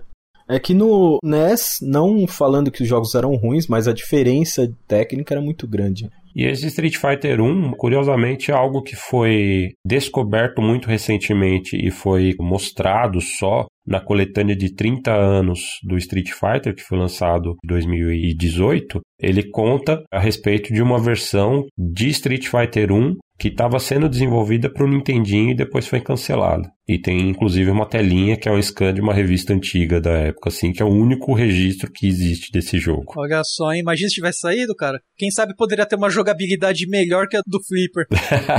Acho difícil, mas enfim, ficou relegado só ao PC Engine por muito, muito tempo. Que é uma pena. Eu não falo que é uma pena, não, mas tudo bem. É, pelo seu valor histórico, né? A maioria das pessoas aqui no Brasil já tinham jogado Street Fighter 2 quando jogaram Street Fighter 1. Se não existisse o Street Fighter 2 e você jogasse o Street Fighter 1, é ruim, mas não é tão ruim. Talvez na época ele tenha sido mais impressionante, o impacto tivesse sido diferente, mas a gente já jogou com essa perspectiva, né, com esse parâmetro do Street 2, então. O que eu acho um defeito de repente maior do que a própria jogabilidade é que o jogo é bem quebrado, né? É muito quebrado. O Sagat, que é o último boss, ele te vence com dois golpes de vez em quando. Mas o jogo é quebrado pros dois lados, porque você solta uma magia, um shoryuken no cara, acabou o life também. Mas tem que acabar, porque é uma desgraça para você soltar um golpe desse, mano. Você fica duas horas e meia pra soltar um Hadouken? É um evento, mano, quando você consegue soltar o bagulho. Você acerta um Tratrek-Trug no cara, mano, vai o life inteiro. Eu, por exemplo, quando vi Street Fighter 1 e vi magias e etc, né? Fiquei imaginando como que era o movimento, né, para fazer aquela magia, porque até então a gente não tinha uma referência assim sólida, né, para pesquisa e tal. É, e esses movimentos já existiam todos no Street 1 ali.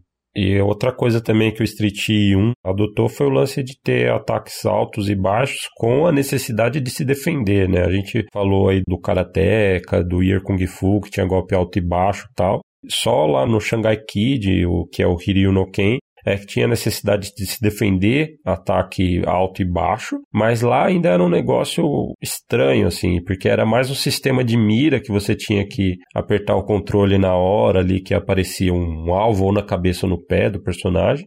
Mas aqui no Street Fighter 1, já a defesa já era para trás e aí você tinha a diferença, né? De golpe alto você defender para trás e o golpe baixo você tem que obrigatoriamente defender embaixo, para trás e para baixo na diagonal. Não que funcionava certinho, mas a ideia era essa mesmo. E também quando o cara pulava em cima de você, você não podia defender abaixado, né? Que abria a defesa e tal. Exato, tinha overhead já também. Também virou um puta standard. E como a gente falou, ele tinha vários personagens diferentes, cada um com seus nomes próprios, cada um pertencente a um país, vindo de uma nacionalidade, né? Só que, infelizmente, todos os personagens da CPU, né? Que você vai enfrentando conforme você vai passando as lutas. Na minha opinião, personagens muito melhores do que o Ryu e o Ken, cara. Muito mais bacanas, assim, tipo, de se ver, né? Alguns deles, na real, passaram ali pra sequência, o Street Fighter 2, o Ken e o Ryu e o Sagat. E muitos deles acabaram fazendo aparições posteriormente, né? Principalmente a partir da série Alpha, como a gente vai falar e tal. Mas alguns deles ficaram só no 1 mesmo, tipo Uretsu. É engraçado que o pessoal fica pedindo a volta do Uretsu como personagem do Street 5, por exemplo. o Geek também, o Mike, que até se acreditava que o Mike... Era o Mike Bison, né? O Mike Bison do japonês, que depois mudou pro Balrog nos Estados Unidos, o Boxer, né?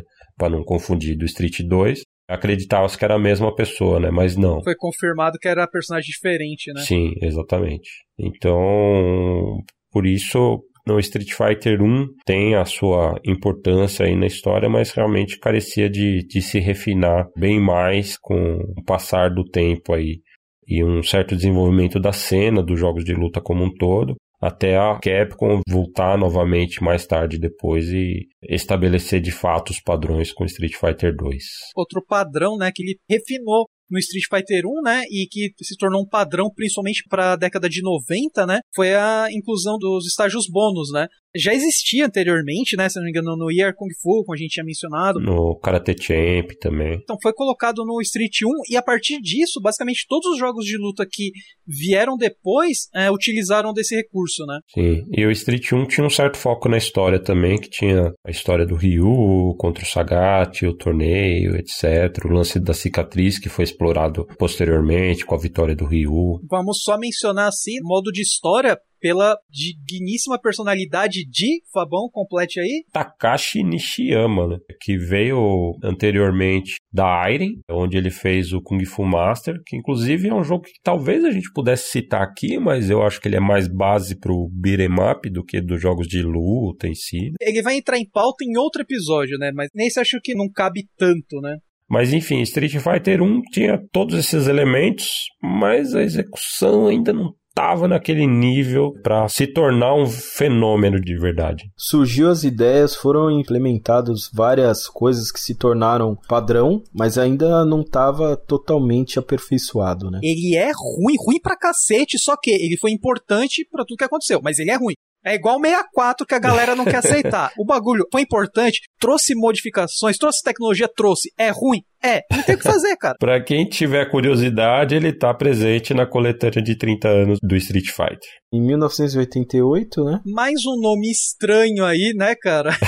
Estranhíssimo. Last Apostole Puppet Show, jogaço. Ou seja, o show de bonecos do último apóstolo. cara, o pior ainda é o nome em japonês, cara, que fala do exorcista chinês. tipo, Rei Kaidoshi, Chinese Exorcist. Por que que esse jogo tá na lista, mano? Porque tem um nome engraçado. É. Já é motivo suficiente. Tirando a parte da zoeira, ele foi o primeiro jogo com gráficos digitalizados. Quando a gente fala de gráfico digitalizado, né, a gente logo lembra de Mortal Kombat, que veio muito tempo depois. E quem se recorda um pouco mais, jogou um pouco mais nos arcades um pouco antes, a gente vai falar de Pit Fighter, mas antes deles teve esse Last Apostle e Puppet Show aí, né? Introduziu, tipo, essa tecnologia, né, nos arcades, principalmente assim pra galera de luta, né? Só vi vídeo dele, mas eu acho que jogá-lo na época devia ser um negócio bem curioso, assim, bem impressionante mesmo, porque o visual dele com gráfico digitalizado dá aquele tom mais realístico, né? Não que o gráfico desse jogo, né, fosse alguma coisa real, porque os bonecos tinham cabeça gigante gigantesca, né? É. É, mas no tempo era tudo lindo, maravilhoso. Mas eles tentaram trazer uma coisa sem ser tão desenho, né? Sim. Tipo técnica de stop motion, né? Os caras fazem boneco e capturam os frames e tal. Técnica de stop motion aperfeiçoada pelo grande mestre Ray Harryhausen. Eu sou fãzaço desse cara, que fez diversos filmes assim, tipo Fúria de Titãs, Jazão e o Velo de Ouro, todas aquelas animações que você vê, aqueles monstros gigantes. Foi esse cara que desenvolveu essa técnica. E é um jogo além de bizarro, bem obscuro, né? Acabou não deixando sua marca na história. Muito obscuro. Se você não me fala, ia passar despercebidão mesmo. De uma tal de empresa chamada Home Data, não conheço. Ele só foi lançado pros arcades, né? É. Ainda bem. Era só pra deixar essa curiosidade mesmo. Em 25 de abril de 89, esse sim é bastante conhecido, né, cara? Que é o Violence Fight. É engraçado que a gente vai entrar numa sequência de três jogos que são da mesma vertente, na sequência um do outro, com interpretações diferentes da mesma vertente de jogos de luta, né? É um estilo que ficou bem famoso na época. Sim, que é o luta de arena, né? A Taito fez alguns jogos de luta bem interessantes, conforme a gente vai ver aí no decorrer do episódio. Exato. E o Violence Fight é um deles. E aí, nesse gênero de arena fight, né, os personagens ainda têm movimentos em oito direções, reminiscente mais do beat'em up do que dos jogos de luta, mas jogo de um contra um ainda assim, né? Então, dois personagens nesse espaço dentro dessa arena trocando porradas. Ele traz um elemento muito importante, né? Que é o agarrão, né, cara? Que é o frente e soco ou frente e chute, né? Que isso daí virou meio que padrão de tudo quanto é jogo de luta durante muitos anos. E o Street 1, que veio dois anos antes lá, não tinha agarrão ainda. Ainda não. Outra coisa interessante também, né, que tinha algumas armas no cenário que você podia pegar, né? Sim, dá pra pegar umas caixas e quebrar nos caras também. Era bem um beat'em upzão mesmo, né? Só que um a um, né? Tava no meio do caminho entre um e outro. Ele tinha um sistema de luta baseado em três botões, era soco, chute e pulo. O modo para dois jogadores era versus, um contra o outro. O legal é que, tipo, mano, os sprites também são bem gigantes, assim, os personagens bem desenhados, né? Sim, pode crer. Tem cenário que você tá lutando contra a máquina, você luta contra um tigre. Imagina se tomar um pau do tigre, velho. O tigre era o bônus, mano, o bônus stage. Era interessante que o bônus stage já tinha uma ideia que foi adotada muito tempo depois, lá no Art of Fight, que quando você passava o bônus stage com sucesso, você podia escolher uma melhoria. E aí você podia escolher se eu melhorava o seu soco ou o seu chute. Ele tinha uma barrinha de poder, né? Conforme o seu ataque acertava no oponente, essa barrinha de poder mostrava o potencial de dano causado por aquele golpe, né? Então tinha uns golpes especiais, se não me engano, era pulo e soco e pulo e chute. E aí, se você passava os bônus stages, seus golpes baseados em soco e chute ficavam mais fortes. Né? Então era uma mecânica bem interessante. Algumas ideias já bem interessantes que foram reaproveitadas posteriormente. Né? E seguindo essa mesma vibe aí, né, de jogos meio beat'em up, meio de luta, saiu em agosto de 1989 o Street Smart, que é o meu jogo predileto dessa linha aí de longe. Primeiro jogo de luta da SNK, não é na placa Neo Geo que todo mundo conhece, né? É, ele precede o Neo Geo que só saiu lá em 1990. A gente contou um pouquinho da história da SNK lá no nosso episódio dedicado ao Neo Geo, né? O episódio número 13. Então foi o primeiro jogo de luta aí feito pela SNK, então tem esse peso histórico aí também. E é um jogo que eu gosto muito, assim, eu tenho várias memórias, assim, de jogar ele no arcade mesmo. E é um jogo bastante bacana, difícil pra caramba. Eu também acredito que seja o meu favorito dessa linha de jogo. Gosto muito do Pit Fighter, mas o Pit Fighter acho que eu colocaria em segundo lugar, porque Street Smart para mim é muito mais bacana, muito mais divertido. Eu fico dividido entre os dois também. E o Street Smart tinha várias coisas bacanas. Para começar, a animação já era muito bem feita, né? Era bem legal mesmo. E ele também não tinha uma tela de escolha de personagens, né? Então o primeiro player era o Karateka e o segundo player era o Wrestler. O nome dos caras eram isso aí mesmo no jogo. era tipo o Ken e o Ryu, né? Que era determinado pelo lado que você jogar, mas nem nomes de verdade os caras tinham. E o jogo também tinha três botões, né? Um era soco, o outro era chute, um era pulo. E ele tinha algumas combinações também para você fazer esquiva, né? E etc.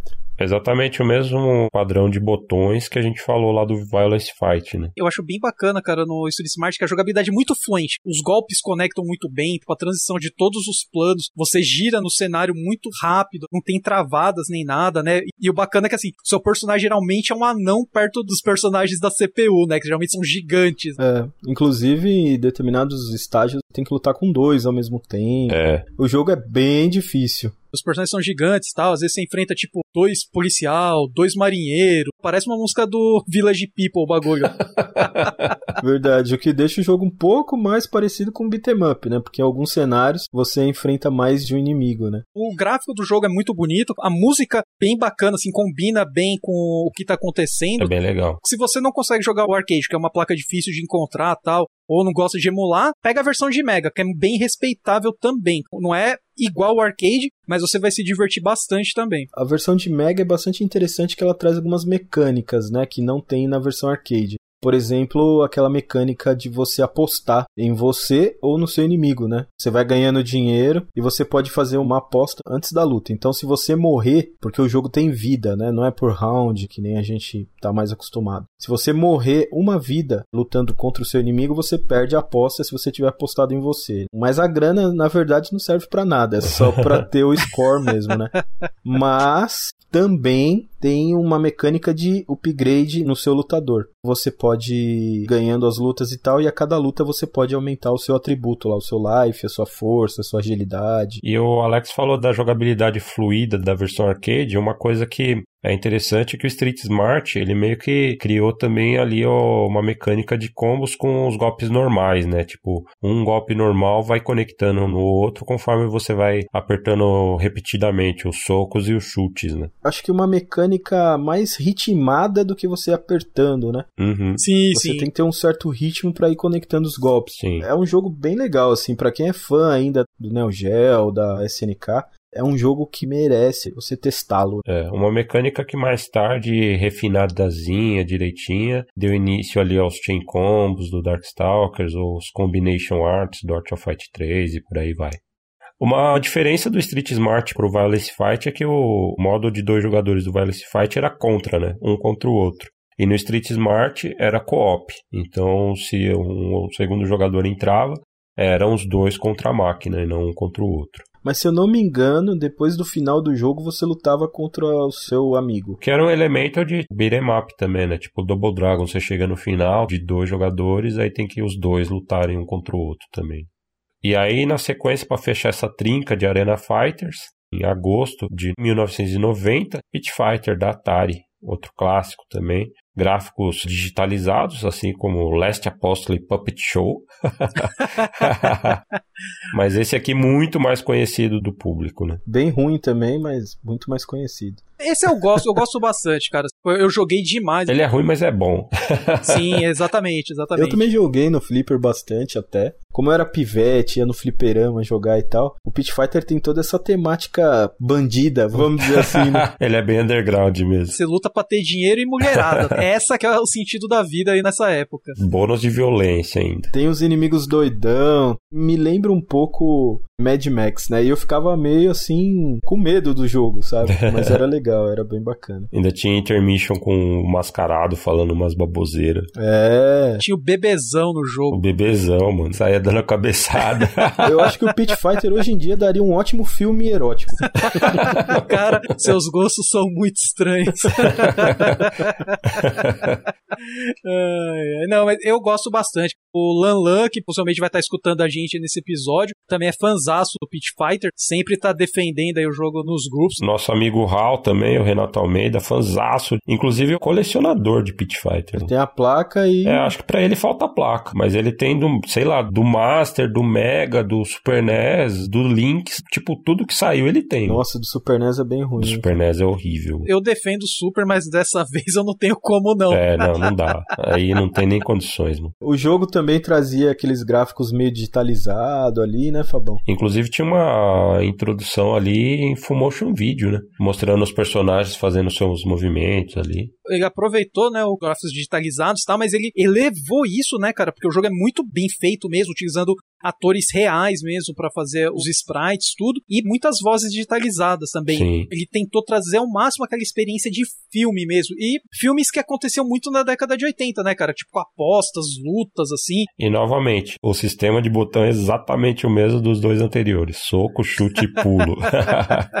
Mas ele tem uma coisa, pelo que eu me lembro, os outros não tinha, que é o ataque especial. Você apertava os três, É. o Tai, que era o Van Damme da época, né? Ele dava os girinhos e tal.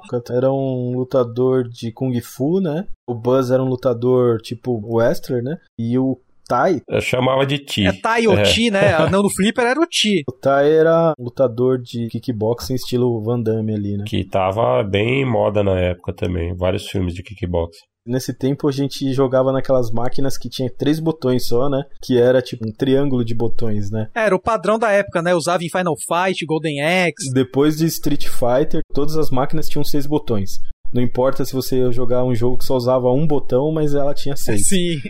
E essa máquina, inclusive, aceitava até três jogadores, né? A máquina original aceitava até três jogadores. Geralmente aqui no Brasil era só as bootlegs e tal, e os gabinetes piratões. Então geralmente era no máximo dois. E aí o sistema de multiplayer dele é co-op, assim como o Street Smart, né? E também tinha aquele esquema de armas, né? No meio do cenário. Faca, garrafa, barril. O cenário te atacava. Você era empurrado pro canto da tela, chegava um maluco, dava facada nas suas costas. Dava paulado. E tinha uns malucos que jogavam umas armas também que você podia usar, né? O Buzz, cara, era o personagem mais estiloso da época. Lutador de wrestling, dava pilão e não deixava cair o óculos. E no final de cada luta tinha aquela cena icônica também da grana, né? na epigadeira. E os malucos, tipo, apertando o botão várias vezes, assim, pra ver se aumentava a grana. né? Aumentava, cara, porra. a fé valia muito mais do que a lógica nessa hora. É. Em 6 de fevereiro de 1991, É o dia D, mano. literalmente o dia que a Terra parou. Foi aí que a p... ficou séria. Foi o lançamento de Street Fighter 2. Aí foi o fenômeno de verdade. Como eu já disse aí num podcast anterior, na minha opinião, o jogo mais influente da história. E continua influenciando, né, cara? O Street Fighter 2 é a história de superação da Capcom, né, cara? Porque eles pegaram todas as bostas que eles fizeram tipo, no Street 1 e eles aprimoraram. Street Fighter 2 está longe de ser um jogo perfeito. Só que ele tem tudo ali onde deveria ser. Poderia melhorar algumas coisas? Poderia. Melhorou depois. Mas a época precisava daquilo do jeito que aconteceu. É, é porque existe uma coisa chamada processo de evolução. Então nada nasce perfeito, né? Mas o Street Fighter 2 chegou perto. Exato, cara. Então, tipo, foi ali eles acertaram a mão de tal maneira, cara, que hoje em dia a pessoa pode não conhecer game que ela vai saber de Street Fighter. Tipo, sabe que é um jogo de lutinha. É, Street Fighter 2 realmente a jogabilidade ficou perfeita, né? Ele definiu como tinha que ser um jogo de luta.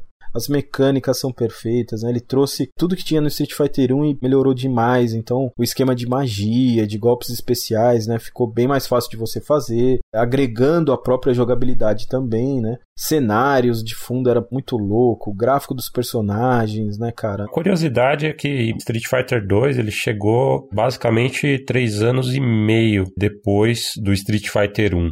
O que naquela época era uma eternidade, né? Tipo, quase uma geração ali de console. Só que naquela época era o normal, os jogos demoravam muito para serem lançados, né? Sim, mas o desenvolvimento deles era bem mais curto, né? Sim, sim. O jogo se desenvolvia, sei lá, em um ano, um ano e meio no máximo naquela época e por times mais reduzidos, né?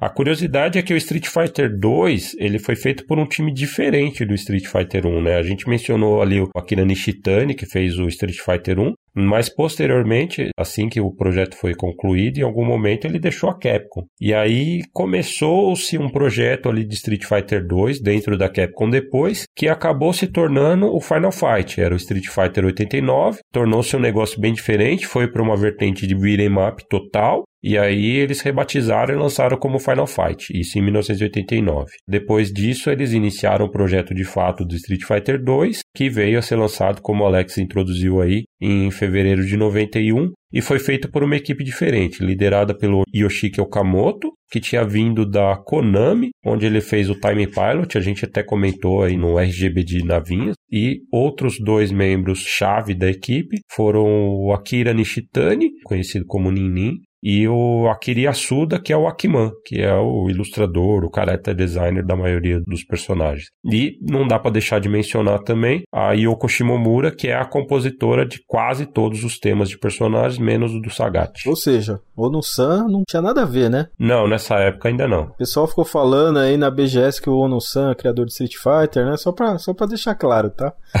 Pro pessoal não confundir. Ele é o produtor executivo da série hoje. Onu-san só sabe de bonequinho do Blanca, velho. Deixa ele lá. Mas aí vamos falar por que, que o Street Fighter 2 se tornou esse ícone que, que ele é. E por que, que o Street Fighter 1, que tem tantos elementos que passaram para o Street Fighter 2, não se tornou esse ícone na sua época? Cara, primeira coisa a gente vai falar jogabilidade boa. Exato. Porque nesse você sente que você controla o personagem. A jogabilidade existe, ela tem resposta. É responsivo. Coisa que não tinha no Street Fighter 1, né? E os comandos, por exemplo, de magia, eles aconteciam com muito maior precisão porque a Capcom fez um negócio chamado leniência de comando que o jogo leva em consideração que nem sempre você vai dar exatamente o mesmo input para fazer o mesmo golpe. Então você pode errar ou fazer com um timing um pouquinho diferente, que o jogo ainda vai registrar com sucesso a sua intenção de fazer um golpe especial. Enquanto que o Street Fighter 1 tinha que ser estritamente no frame perfect para você fazer o golpe dar certo esse sistema foi utilizado muito mais para frente em diversos jogos e aperfeiçoados em alguns, como a gente vai mencionar mais para frente, né? A gente poderia ficar falando horas só sobre a jogabilidade dele, né? Ele trouxe também combos que na verdade nem era a intenção dos programadores terem, né? Mas depois que viram aquilo rolando, acharam interessante e decidiram manter. Inclusive foi um efeito colateral dessa leniência de comando. Já era possível você cancelar algum golpe, né? E ainda pegar o seu oponente no frame de dano, né? A gente já mencionou combos anteriormente, mas o combo era tipo, ah, você dá, conseguir dar dois socos no cara, três socos direto. Esse não, tipo, você dava um soco e um golpe especial. Cancelava a animação do normal, já emendando dano no golpe especial. Né? Tipo a famosa voadora, chute médio e Hadouken. Ou o famoso Horyugi de 4, né? Como muitos falavam na época. É. Julião, Julião, ainda tá devendo, hein, Julião? É, a jogabilidade realmente assim com o tempo. Por exemplo, eu acho que foi o jogo que eu mais joguei em toda a minha vida foi Street Fighter 2 e as suas vertentes. Então, você jogando hoje, né? Você meio que automaticamente consegue prever o que o seu oponente vai fazer, os frames, né, que você vai conseguir acertar, o golpe, etc. Você vai entendendo conforme você vai jogando, né? Da jogabilidade do Street Fighter 2, que é algo que não atrapalhou na época, mas foi um defeito que assim, o jogo é lento. Em retrospecto, né? Na época não parecia porque era tipo algo novo, mas o jogo sim é muito lento, tanto que pela história a gente vai explicar que isso impactou lançamentos futuros da série Street Fighter. Eu gosto até até dessa jogabilidade mais cadenciada do Street. Eu não gosto das versões aceleradas, sei lá, não é natural. Ô Fabão, tira o Michelinha, por favor, que senão vai dar treta. Na jogabilidade também, uma coisa que ele introduziu para facilitar a execução dos comandos foi um negócio chamado Negative Edge, que é a execução do golpe não quando você aperta, mas quando você solta o botão. Então você pode fazer um golpe, por exemplo, dar um soco e segurar, fazer o comando do Hadouken e soltar, e ele vai cancelar o normal no especial do Hadouken. O Negative Edge também foi introduzido para tornar mais fácil a execução dos golpes especiais também foi algo utilizado em muitos jogos de luta a partir desse momento, né? Ele introduziu também os golpes de charge, né? Até então a gente tinha golpe estilo Hadouken, de deslizar a alavanca. A gente até falou lá do Brian Jax do Timata, que tinha isso antes do Street Fighter 1. Street Fighter 1 também tinha esses golpes nesse estilo, mas aí com o Gaio, com a Chun-Li, por exemplo, já tinha o estilo de golpe de charge também. É, isso que o Fabão tá falando é até interessante, porque se você for fazer uma análise, né, o Street Fighter 2 foi o primeiro jogo que trouxe essa diversidade, né, de jogabilidade dentro do próprio jogo. Você podia jogar com o Ryu, que já existia no Street Fighter 1, que era mais ou menos a mesma coisa, né? Os golpes eram parecidos, né? Só que, lógico, era bem melhor, jogabilidade, etc. Mas e aí você pegava o Gaio, que era um personagem totalmente diferente. Exato, ele introduziu o lance do personagem de rushdown, que é ir para cima e bater e fazer pressão, personagem mais de defesa, personagem de zoning, por exemplo, que é controlar espaço, tipo o Dalcinho Gaio e tal. Os caras colocaram golpes, tinha que fazer um 360. É pela primeira vez também. Esse golpe foi um tabu durante anos com a galera. Aliás, foi o primeiro agarrão de comando também da história. E Street Fighter trouxe muita coisa. Sim. Realmente ele abriu o universo aí para jogos de luta, né? Ele tinha golpes overhead, por exemplo. A gente falou de voadora que pega por cima, você tem que defender por baixo, né? Mas tinha ali golpes normais com essa propriedade de overhead. E também a, o lance de tontear o oponente, né? Exato, mas assim, vamos colocar entre aspas consistente, porque esse jogo não tem consistência tão grande nisso. Mas assim, Sim. na maioria das vezes que você, vamos supor, dar voadora, porrada e magia, o cara vai ficar tonto. Na grande maioria das vezes. Pode ser que às vezes com um golpe fique tonto, né? O Street 2 é um negócio que tem uma aleatoriedade no stun. Né? Isso até muito depois, né? No Super Turbo, por exemplo, ele não é um stun consistente, né? Pode acontecer em momentos diferentes, mesmo você fazendo exatamente a mesma coisa. O Super Turbo acontece, ele é meio quebrado com alguns personagens, porque assim, ele tem essa certeza que se der determinados golpes vai ficar tonto, só que em alguns personagens tem um hit stun muito maior do que os outros. Então, dependendo do golpe que você dá, vai tontear o personagem tipo com um, dois golpes, dependendo como pega, né? Mas às vezes você faz uma mesma sequência em um mesmo personagem, às vezes tonteia, às vezes não tonteia. Ele tem essa aleatoriedade, né? Uhum. Como era na época aí do Street Fighter 2. Aliás, aleatoriedade, falando de Street 2, tem uma outra curiosidade também, é que você tem uma chance em 256, se não me engano, de quando você aperta um botão normal, fazer um golpe especial. Tipo, é um negócio totalmente aleatório, mas para você ter a sensação de que você está conseguindo fazer alguma coisa especial de vez em quando, pelo menos. Se você é um completo cone, você vai conseguir soltar um golpe especial às vezes, né? Pra época, se você for pensar, é um negócio genial, assim, porque ninguém sabia como fazer os golpes especiais, né? Então, às vezes, o cara tá tentando descobrir ali e sair aleatório. Vai tomar no né, cara? Tipo, 256 vezes você apertar o bagulho, cara. ah, sei lá, mano. Em uma luta, talvez você aperte metade disso. Ah, eu conheço cara que pra agarrar um maluco uma vez já apertava 60 vezes. Olha aí. Então tinha muitas curiosidades do Street 2. Tem uma coisa também que o Alex sempre lembra, né? Que são os proximity moves. É algo que, principalmente a galera que começou a jogar Street Fighter V, né? A galera da nova geração não conhece, né? Mas é algo que, na minha opinião, faz muita falta nos jogos de luta hoje, que são os golpes de proximidade, né? Você dá um soco forte com o Ryu, ele vai dar um soco para frente, isso à distância. Se você chega perto do oponente, ele dá um gancho. Que é diferente do para baixo do soco forte também, né? É uma outra animação com outras propriedades. Exatamente. Se você dá o soco fraco com o Ryu, ele dá um soquinho rápido, dá um jab. Se ele estiver próximo, ele dá tipo uma cotovelada pequena. E isso faz você trabalhar o zoning, cara, você saber o que, que você vai apertar, porque nenhum golpe vai ser igual. E a distância de cada golpe, de cada personagem, também muda. Uhum. Então você tem que saber trabalhar com isso. É um pouco mais complicado, é, mas deixa o jogo com mais variações, né? Sim, mais dinâmico. Coisa que nos jogos de luta hoje em dia, isso né, tá um pouco em falta. E aí acho que dá pra entender um pouquinho do porquê o Street Fighter 2 é tão emblemático, né? O lance da jogabilidade dele ser tão sólida assim, eu acho que tornou possível o nascimento da cena competitiva de jogos de luta, né? Porque o Street Fighter, como a gente comentou, tinha todos os fundamentos lá, mas não era um negócio consistente. Já com o Street Fighter 2, conforme você ia aprendendo o jogo, estudando o jogo, de fato você passava a dominar e você tinha o controle a respeito do que estava acontecendo na tela. Você tinha o controle sobre o seu personagem.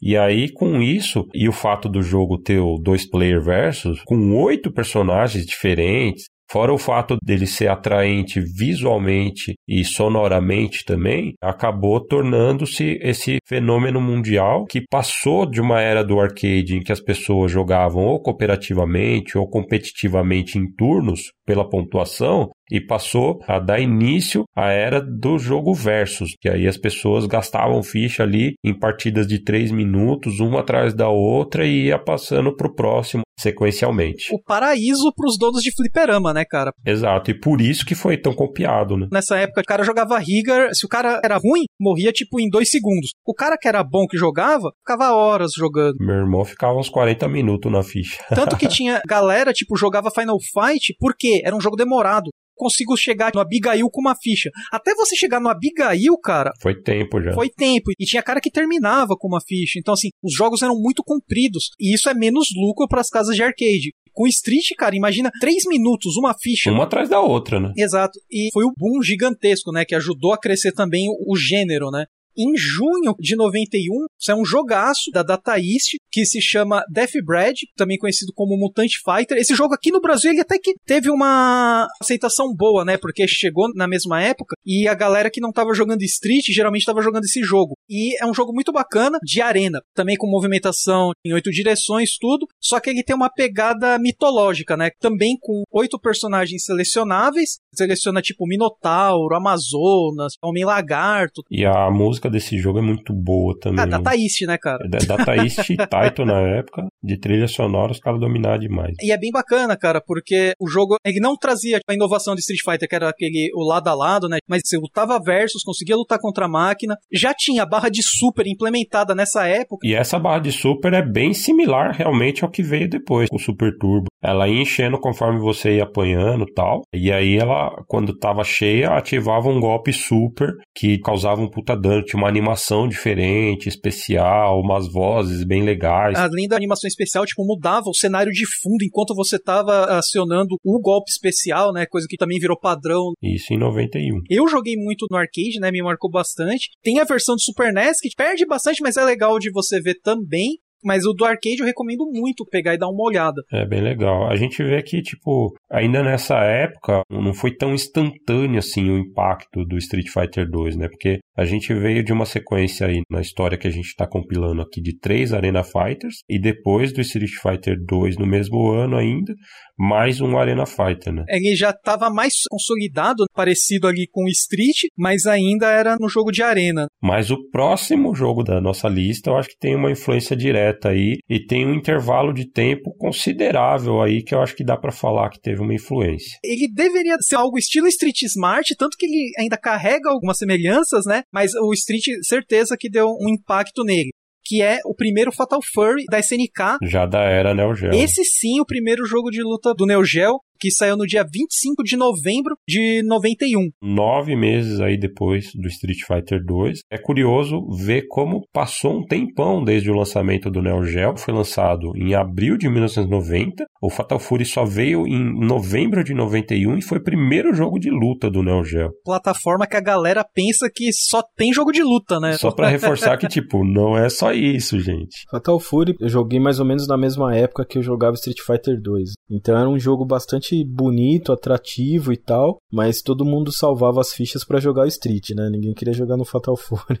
infelizmente. Vale a gente só voltar um pouquinho e falar Sim. que eu acho que ele foi mais impactado pelo Street Fighter 1. Justamente pelo fato dele ter sido criado também pelo Takashi Nishiyama, o mesmo lá criador do Street 1 que saiu e posteriormente entrou na SNK e aí veio a criar várias das franquias de luta da SNK, entre elas, nesse primeiro momento, o Fatal Fury. O Fatal Fury 1, ele é bem similar ao Street 1 em questão de jogabilidade, só que a jogabilidade dele é melhor, conseguiram deixar um pouco mais dinâmico, né? Mas ainda você sente que eles ainda estavam naquela transição, tipo, os bonecos têm aqueles pulinhos, o sentimento de você tá batendo no oponente ou tá tomando a porrada não é tão impactante, né? Meio solto, mas é uma jogabilidade mais afinada do Street Fighter 1. Embora não seja do mesmo nível de responsividade do Street Fighter 2, né? Que ele não tem exatamente a mesma leniência. Acho que a SNK ainda estava começando nesse estudo de jogo de luta tal. Exato. E aí acho que como essa primeira incursão no gênero de fato dos caras, eu acho que já era algo excelente para uma primeira incursão, mas carecia de um certo refinamento. E tem um outro defeito de jogabilidade, só que ele é bem feito, cara, se você for ver bem. Não é arena, mas ele tem mudança de plano, então você consegue ir para um lado e para o outro da tela. Conta pela estratégia. Ele tem diversos personagens bacanas também da máquina. Você já seleciona três personagens jogáveis. Inclusive o Takashi Nishiyama comentou em entrevistas posteriores que o Fatal Fury meio que seria a direção para qual ele seguiria num Street Fighter 2 que ele tivesse criado. Então, de certa forma, o Fatal Fury 1 é o Street Fighter 2 do Takashi Nishiyama. É exatamente isso que eu ia falar até. Porque muita gente fala assim: ah, Fatal Fury é uma cópia mal feita do Street Fighter 2. Eu discordo completamente, porque apesar de ter aí uma janela de tempo que poderia ter influenciado na produção do jogo, eu acho que ele é uma evolução direta do Street Fighter 1 pelo time de produção. Então, se você for analisar da evolução do Street Fighter 1 para o Fatal Fury 1, eu acho que o jogo melhorou muito também, assim, trouxe temáticas totalmente diferentes das que estavam sendo usadas no Street Fighter 2, né? Uma característica dele que é muito marcante e que eu acho que vem desse DNA do Street Fighter 1, como o Michelas falou, é o lance do foco em narrativa, né? A história rica, os personagens com backstory bem elaborado tal. Diga-se de passagem que isso se tornou uma marca registrada da SNK, porque até hoje, em questão de história, trabalho na narrativa dos jogos de luta, a SNK dá um banho em qualquer empresa que apareceu. A Capcom, hoje ela tem um foco bastante forte nisso daí e tal, né? Mas a SNK foi pioneira nisso, manteve durante anos essa história. Muita gente gosta dos jogos, principalmente por causa da narrativa. É, eu acho a Capcom e a SNK divergentes, né? No estilo de jogos de luta, apesar de todo mundo achar que um copia o outro. Não, são bem distintas. Elas competem, né? É isso. Que é bem benéfico para todo mundo. Sim. Eu acredito que a influência de Street Fighter 2 pro Fatal Fury 1 tem tenha sido muito mais de negócios dentro da empresa para que o projeto fosse aprovado ou para que se iniciasse um projeto de um jogo de luta do que realmente, como o Michelas falou, uma influência direta de mecânica e tal. Aí fica mais descendente do Street Fighter 1 desse lado, né? Até pela quantidade de personagens que você pode selecionar. Enquanto no Street Fighter tinha, entre aspas, dois, né? No Fatal Fury tem três. No Street Fighter 2 tinha oito. Exato, exato. E aí no Fatal Fury 1, pelo menos, nenhum é palette swap do outro. Né? São bem diferentes, né? Diga-se de passagem. Já começou ali a ser criada uma certa diferença de jogabilidade, né? Apesar de ser bem menos do que no Street Fighter 2, por exemplo, você joga com o Ryu e joga com o Zangief. É totalmente diferente. Já o Terry, o Joe e o Andy já não são tão diferentes, né? O estilo de jogar é diferente, né, dos três. Mesmo os personagens da CPU, né, cara, tipo, são totalmente diferentes e cada um com a sua característica dentro do jogo, né? Tipo, você pega o Richard Meyer. Richard Meyer, ele usa o cenário com as barras para usar os golpes de capoeira. O Tong Fu tem um modo lá que ele fica gigante. O Hao Jai lá, ele toma a pinga, fica putaço. E todos os personagens têm uma mecânica similar, né? O Billy Kane, por exemplo, perde o bastão, aí ele fica com medo, assim, aquela animação engraçada dele. até alguém da plateia jogar um outro bastão para ele. É, o jogo é, é muito bom. E foi o surgimento de um dos melhores personagens de todos os tempos em jogo de luta, né, cara? O famoso Guizão da massa. O Gessé. Não só o Guizão, né, mas Terrão das massas também, né? Quem é Terry perto do Guiz, né? É o velho? rival, cara, é o rival. Na época que saiu Fatal Fury, eu joguei pela primeira vez lá no Flipper Estrela, na Lapa. E aí foi uma época que eu tava cabulando aula pra ir jogar lá no Estrela e jogava bastante. o Fabão, vida louca. Quase perdi o ano nesses rolês doidos. mano. E minha mãe achando que eu tava na escola, mano. É, tipo, pegando o buzo pra ir jogar lá na Lapa, mano. Tipo, vários bairros de diferença. Aí você vê a diferença do Fabão criança pro Michelin criança. O Michelin criança não tinha dinheiro nem pra comprar ficha de 50 centavos. O Fabão já, além de comprar as fichas, tinha dinheiro pra pagar o busão pra ir até lá. Era o dinheiro do lanche, mano. Tipo, quem precisa de lanche, né? Tipo, eu falo que eu só jogava Street porque, tipo, meu, eu jogava, sei lá, ia no fliperama e jogava uma, duas fichas no O máximo. Fabão fechava a máquina. Então, assim, realmente as minhas fichas eram bem contadinhas mesmo. E iam todas pro Street Fighter. Mas cheguei a jogar algumas vezes o Fatal Fury também. E aí eu lembro que o Fatal Fury tem um feeling diferente, né? O volume de vozes ah, que, que ele tinha também era bem legal. Os bônus stages dele eram bem diferentes. Era um botão mesh, mas, puta, tinha uma animação bem legal, assim, de você tirando aquele braço de ferro e tal. Tinha já também aquela animaçãozinha, né, intermission ali durante as lutas, que já eram bem mais evoluídas. A apresentação é muito bem feita, tá ligado? Tipo, o Terry vem do cartaz, assim, tipo, É, saindo do pode crer. táxi. Aquele cartaz que não tem nada a ver, né, com o É, jogo. não tem nada a ver, mas, tipo, tá lá, né?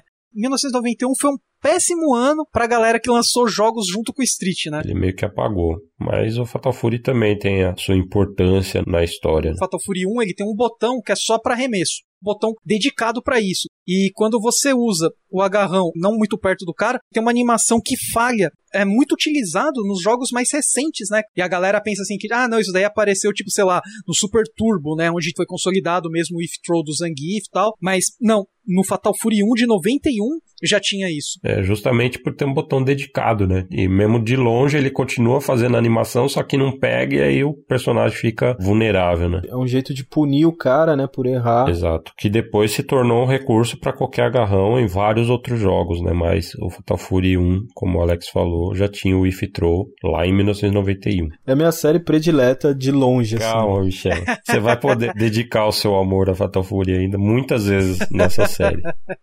E isso acho que a gente termina, né, cara? A infância e os fundamentos dos jogos de luta, que foram aí quatro anos, né, basicamente, para definir a base do estilo. Sim, ao final de 1991 a gente tinha tanto Street Fighter 2 quanto Fatal Fury lançados no mercado, jogos já bem mais sólidos do que aqueles que a gente viu anteriormente.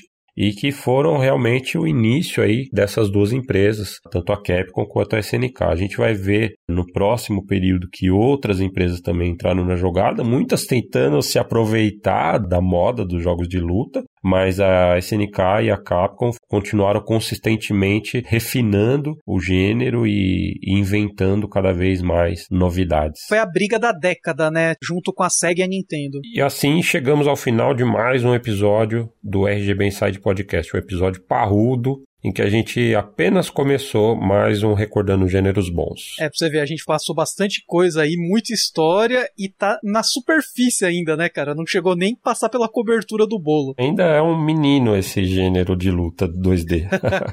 E aguardem que vai ficar bem mais extenso, porque como é um tema que a gente curte muito, a tendência é a gente falar muito. O assunto demanda muito. A história em si é grande demais, né? Sim, é um gênero que tem uma história bem rica e a gente procurou dar bastante detalhamento, como a gente já viu nesse episódio, comentou de vários dos conceitos, onde que nasceu, onde que se desenvolveu, qual o título que pegou um conceito que já existia e popularizou e por aí vai. Nos próximos episódios a gente vai continuar nessa mesma toada. Para a próxima parte, né, que vai ser a parte da juventude, né, onde a maioria da galera já vai conhecer a história mesmo, né? De 92 para frente, tem chão ainda. E antes da gente encerrar, o mais importante é a gente agradecer aos nossos colaboradores aí que estão persistindo aí com a gente, né, cara? Demorou um pouco aí para entregar o episódio, mas tá rolando, né, todo esse projeto. Esse episódio consumiu muito da gente, tanto em pesquisa, execução, assim, tá sendo algo bem diferente pra gente trabalhar, né? A gente teve um certo hiato, mas acabou a seca. Agora é um episódio atrás do outro que a gente tá gravando várias madrugadas seguidas para entregar numa cadência mais curtinha até do que 15 dias provavelmente. Jogos de luta, primeiro episódio.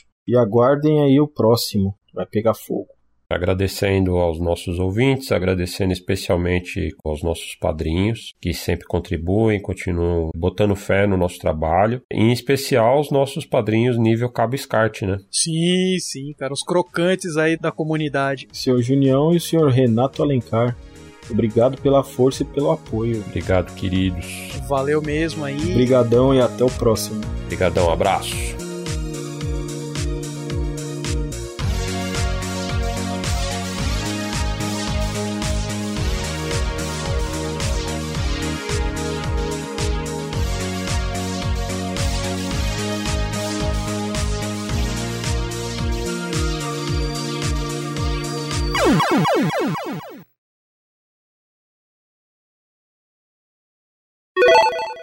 É isso que dá pesquisar, né? Alguém tem que pesquisar nesse podcast, né? E certeza que é o Fabão. É. a gente tava até comentando antes de começar a gravar que esses dois ficam na minha aba, mano. Só no episódio 26 que ele foi perceber isso. então, 26 episódios aí abusando do Fabão, ele só percebeu, não. Ele tá meio desconfiado que a gente tá na aba dele. Não é que a gente não pesquisa. Enquanto o Fabão tá pesquisando e fazendo a pauta, a gente tá pesquisando também. Sim. O Alex tava pesquisando o site pornô, eu tava pesquisando sobre FPGA. A pesquisa acontece. Tudo contribui pro conjunto, de uma forma ou de outra. Isso que eu... Vamos dar uma pausa aí. Estão roubando sua casa aí, Michel. Não é aqui não. É aí sim, filho. Onde que é? é aqui? Deixa eu ver. Não. Agora parou, mas estava com uma barulheira aí. É, vai entrar o estuprador aí. aí vai te catar aí, Michel. Não, não é aqui em casa não, velho. Tá no Fabão. Peraí, peraí, peraí. E c... é aqui, mano. é aqui na minha rua. O Fabão tá trilouco hoje. É, eu fui assoar o nariz, mas aproveitei pra comer uma bolacha. que filha da p. Tem que preencher a barriga, né? Não dá pra pensar de barriga vazia. Agora eu tô com a barriga vazia tô pensando bem melhor, velho. Você não tá mais enfesado. o Fabão está on fire hoje, velho. Teve uma outra coisa também que a gente comentou, tanto lá no Karateka. Caralho, mano. É aqui na rua, de novo. É o cara que tá com o chaveirinho do Paraguai lá, apertando os botãozinhos. o mesmo ladrão. Tá fazendo a rapa em todos os carros da rua, mano.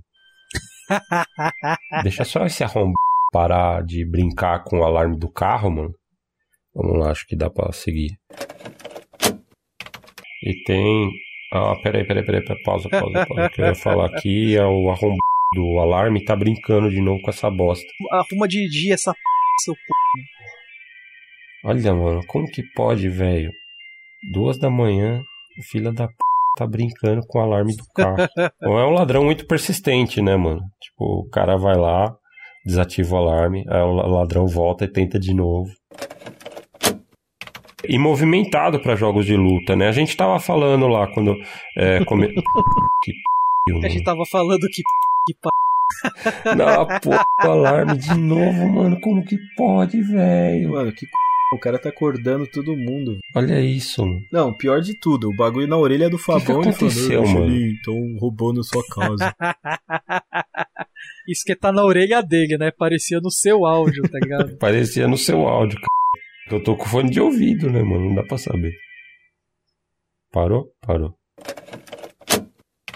E tudo isso que a gente falou até agora, desde que a gente começou a falar dessa parte da intude do. Meu Deus do céu, mano. O cara tá na porta do Fabão só olhando assim com o controlinho. o Fabão abre a boca e ele é aperta. É tipo episódio tá do Chaves, né, mano?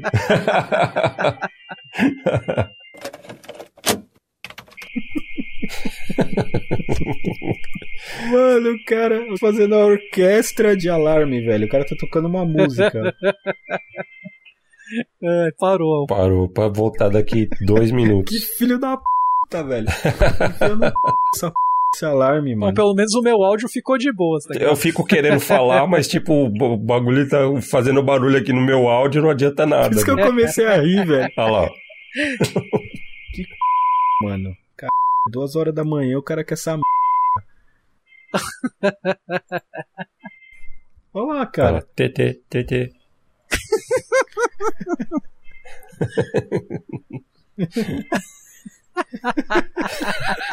mano, não é possível. Ele tá com uma câmera, mano. O cara tá vendo essa p... da gente gravando de algum lugar, mano. Começa a falar aí pra você ver que bacana. Parou. Aproveita, vai, Fabão. 3, 2, 1. E é uma coisa que é bacana nesse.